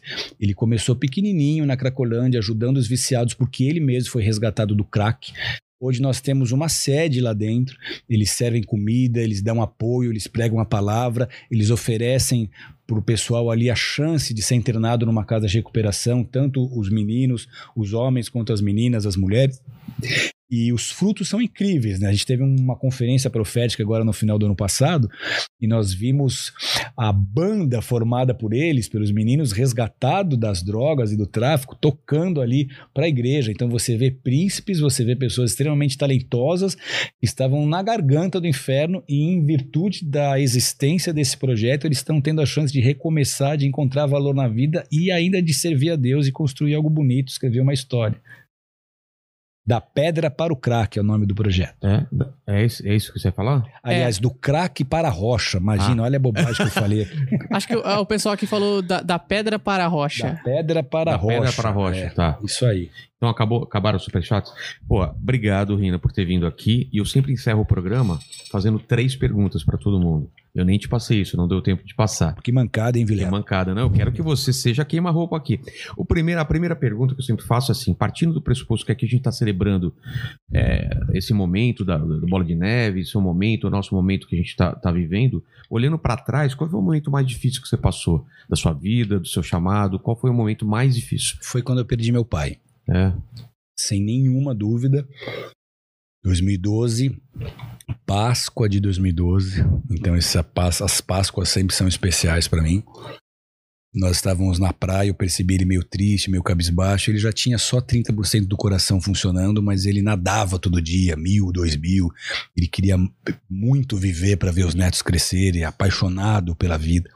Muito engraçado, muito divertido, muito presente. Onde ele passava, ele deixava a marca dele ali. Muito meu amigo, quando ele era quando eu era pequeno para onde ele ia ele me levava e depois que ele ficou velho para onde eu ia eu levava ele. Então a gente era muito grudado ele sempre me apoiou apoiou meu ministério apoiou a igreja. Era uma espécie também de pai da minha alma porque ele me deu suporte me incentivava me cobrava.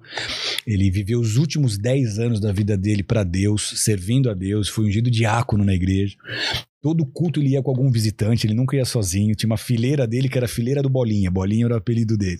Tinha uma fileira ali de 10 que era só para os convidados dele. E aí ele ficou comigo na Páscoa, nós viemos para São Paulo, eu almocei com ele, fui para a igreja, ele foi para casa, 10 da noite eu voltei, tô sentado no sofá, peguei no sono, a Denise me acorda aos berros. Teu pai, teu pai, teu pai. Deu tempo de eu colocar uma calça, sair com a camisa do pijama. Ele morava a três quadras de casa, corri, ele estava tendo uma embolia pulmonar, já era a terceira. Cheguei no Samaritano mais rápido que qualquer ambulância chegaria, subi a Veiga Filho 10 da noite numa segunda-feira na contramão para tentar salvar meu pai.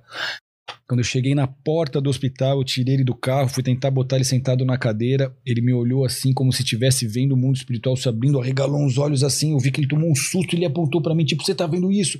Ele fez assim e apagou. E aí eu consegui entrar com ele pro hospital, ele foi entubado, ainda ficou 20 dias entubado, sedado, e numa dessas visitas que eu fiz a ele, eu consegui me despedir dele. Falei, pai, você você lembra o que aconteceu? Ele não. Eu falei, se você entender o que eu tô falando, aperta minha mão. Aí ele bem fraquinho, apertava um pouco minha mão. E eu tive a chance de falar para ele. Falei, pai, você é meu melhor amigo. Eu te amo. E aí ele apertou minha mão como, tipo, entendi isso. Aí eu saí do quarto e a enfermeira que entrou depois, depois me contou, falou, tinha uma lágrima escorrendo no rosto dele. Então eu sou muito grato a Deus por eu ter conseguido até me despedir dele. Mas ele faz muita falta. E, e, essa experiência foi muito brutal. Eu fiquei em estado de choque uns 40 minutos depois de interná-lo. E depois que ele faleceu, eu fiquei uns quatro dias sem dormir, porque eu deitava a cabeça no travesseiro, me batia uma angústia tão grande, era um nó que eu sentia no peito. Como foi difícil, meu Deus. Mas também foi um período que eu tive poderosíssimas experiências com Deus. Sete dias depois eu já tinha que pregar, eu já estava pregando e Deus me deu uma palavra sobre a morte. Sobre o que, que era a morte para o cristão, com base numa frase dita pelas mulheres de Jerusalém quando Jesus está carregando a cruz para ser crucificado. Elas estão chorando e as mulheres do Oriente Médio choram alto, é. e ele está dizendo: Não choreis por mim, Orai por vós mesmas e por vossos filhos. Então, o que, que Jesus quis dizer com isso? Não era legítimo elas estarem chorando? E aí Deus me deu todo um sermão em cima disso. E eu tive muitas experiências com Deus nessa fase, mas eu passei um luto duro. Eu lutei um ano para não entrar em depressão. Foi a fase, sem nenhuma dúvida, mais difícil da minha vida. A segunda pergunta tem a ver com morte mesmo que como você disse, todos nós a gente vai morrer um dia e a gente tem uma coisa maravilhosa hoje em dia que não tinha no passado, que é, é isso vai ficar para sempre, esse vídeo aqui vai ficar para sempre, tudo que a, o Bola de Neve, a, a página está colocando, as pregações e tal, e eu queria que você deixasse as últimas palavras. Quais seriam, se você tivesse chance, que a gente nunca sabe o momento que vai partir, né? Quais seriam as últimas palavras do Rina? Algum ensinamento, alguma coisa para o mundo, assim, ó. As minhas últimas palavras, se eu tivesse chance de dizer, seriam essas. Essas palavras seriam: vivam por aquilo que vocês creem. Se vocês creem em Jesus, vivam a verdade do Evangelho. Que as suas atitudes, que as suas ações sejam maiores e mais influentes do que a sua própria pregação, porque o mundo está precisando ouvir a verdade e o que a gente fala muitas vezes não é escutado, não é ouvido, porque as nossas ações, as nossas atitudes falam mais alto do que as nossas vozes. Hum. Então sejam legítimos, sejam autênticos, vivam como aqueles que sabem o que estão fazendo, que transpiram e que transbordam o amor de Deus e a presença de Deus, sejam testemunhas vivas, sejam cartas vivas de Jesus nessa terra. E aqueles que nunca tiveram essa experiência, que nunca procuraram se espiritualizar, que nunca pararam cinco minutos para pensar, poxa, um dia eu vou morrer e tudo vai ficar, eu vou encontrar o quê? Para esses, o que eu preciso dizer é: Jesus, quando morreu na cruz, ele resolveu esse problema, porque ele venceu, inclusive, o nosso maior inimigo, que é a morte. Para esses, eu diria: estudem o Evangelho de Jesus, estudem os ensinamentos de Jesus, creiam em Jesus, creiam naquilo que Jesus fez na cruz do Calvário, porque só ele tem poder para perdoar os nossos pecados e para nos garantir não só uma vida boa, cheia de paz e alegria nessa terra, mas também uma eternidade num lugar bom que Ele tem preparado para nós, ao lado de Deus, com as pessoas que nós amamos e que também creem. A terceira pergunta eu vou mudar. Normalmente eu faço a terceira pergunta é para mim, mas eu queria pelo momento que a gente está vivendo, pela Páscoa e pela, por essa pandemia, tanta gente perdendo é, entes queridos e tal. Perdi minha prima semana passada e. e Puxa, meus do, sentimentos é, por isso. Eu queria que você deixasse uma mensagem de força pro pessoal, né? Nesse momento que a gente está passando. Então... Tudo que a gente disse aqui, na verdade, tem a ver com o poder e com a força que nós recebemos a partir do momento que as escrituras estão sendo expostas para nós. O ser humano, quando ele se propõe a ouvir um pouco daquilo que Jesus fez ou daquilo que ou de quem Jesus é, essa informação traz impacto. Então receba esse impacto. Você não tem o que temer. Porque Jesus ressuscitou e o túmulo está vazio. Essa é a mensagem da Páscoa. Nós não temos o que temer, nós não temos por que estar ansiosos, nós não precisamos ter medo do futuro, nós não precisamos ter medo do anticristo, nós não precisamos ter medo do inferno, porque Jesus venceu a morte. Então nós precisamos descansar no fato de que Ele é Deus, Ele é soberano e Ele é um Pai amoroso que vai cuidar de tudo até nos conduzir ao nosso destino final. Então não não não não esmureça, não desabe por nada nessa terra, porque você tem em quem crer. Se você tem Deus na sua vida, você tem em quem esperar, você tem no que acreditar. Se fundamenta nisso, permita que essa verdade transforme a sua forma de pensar, porque medo é ausência de fé, onde há medo não vai haver fé. Fé e medo não ocupam o mesmo corpo físico. Então escolha uma plataforma de fé. Escolha uma plataforma de fé naquilo que Deus prometeu fazer, naquilo que as escrituras dizem sobre você, naquilo que a Bíblia diz sobre o seu relacionamento com Deus. Creia nisso, confie nisso. E essa força, esse poder de reação naturalmente vai brotar do seu interior, vai te dar perspectiva de eternidade, vai te dar a, a, a coragem necessária para enfrentar os problemas dessa vida e a segurança de que isso aqui é uma passagem, a nossa alma eterna e em breve estaremos na presença dele. Amém? Amém. Agradeço, agradeço a todos vocês aí. E obrigado. obrigado Muito bom. Obrigado, queridos. Obrigado, Vilela. vindo. Obrigado por ter vindo. Valeu. Então, se inscrevam no canal do, do Bola de Neve, acompanhem aqui as nossas lives. A gente está aqui toda, todo dia às 8 horas. Obrigado. Obrigado, Mandíbula. Fiquem com Deus. Amém. Amém. Tchau, tchau. Ah.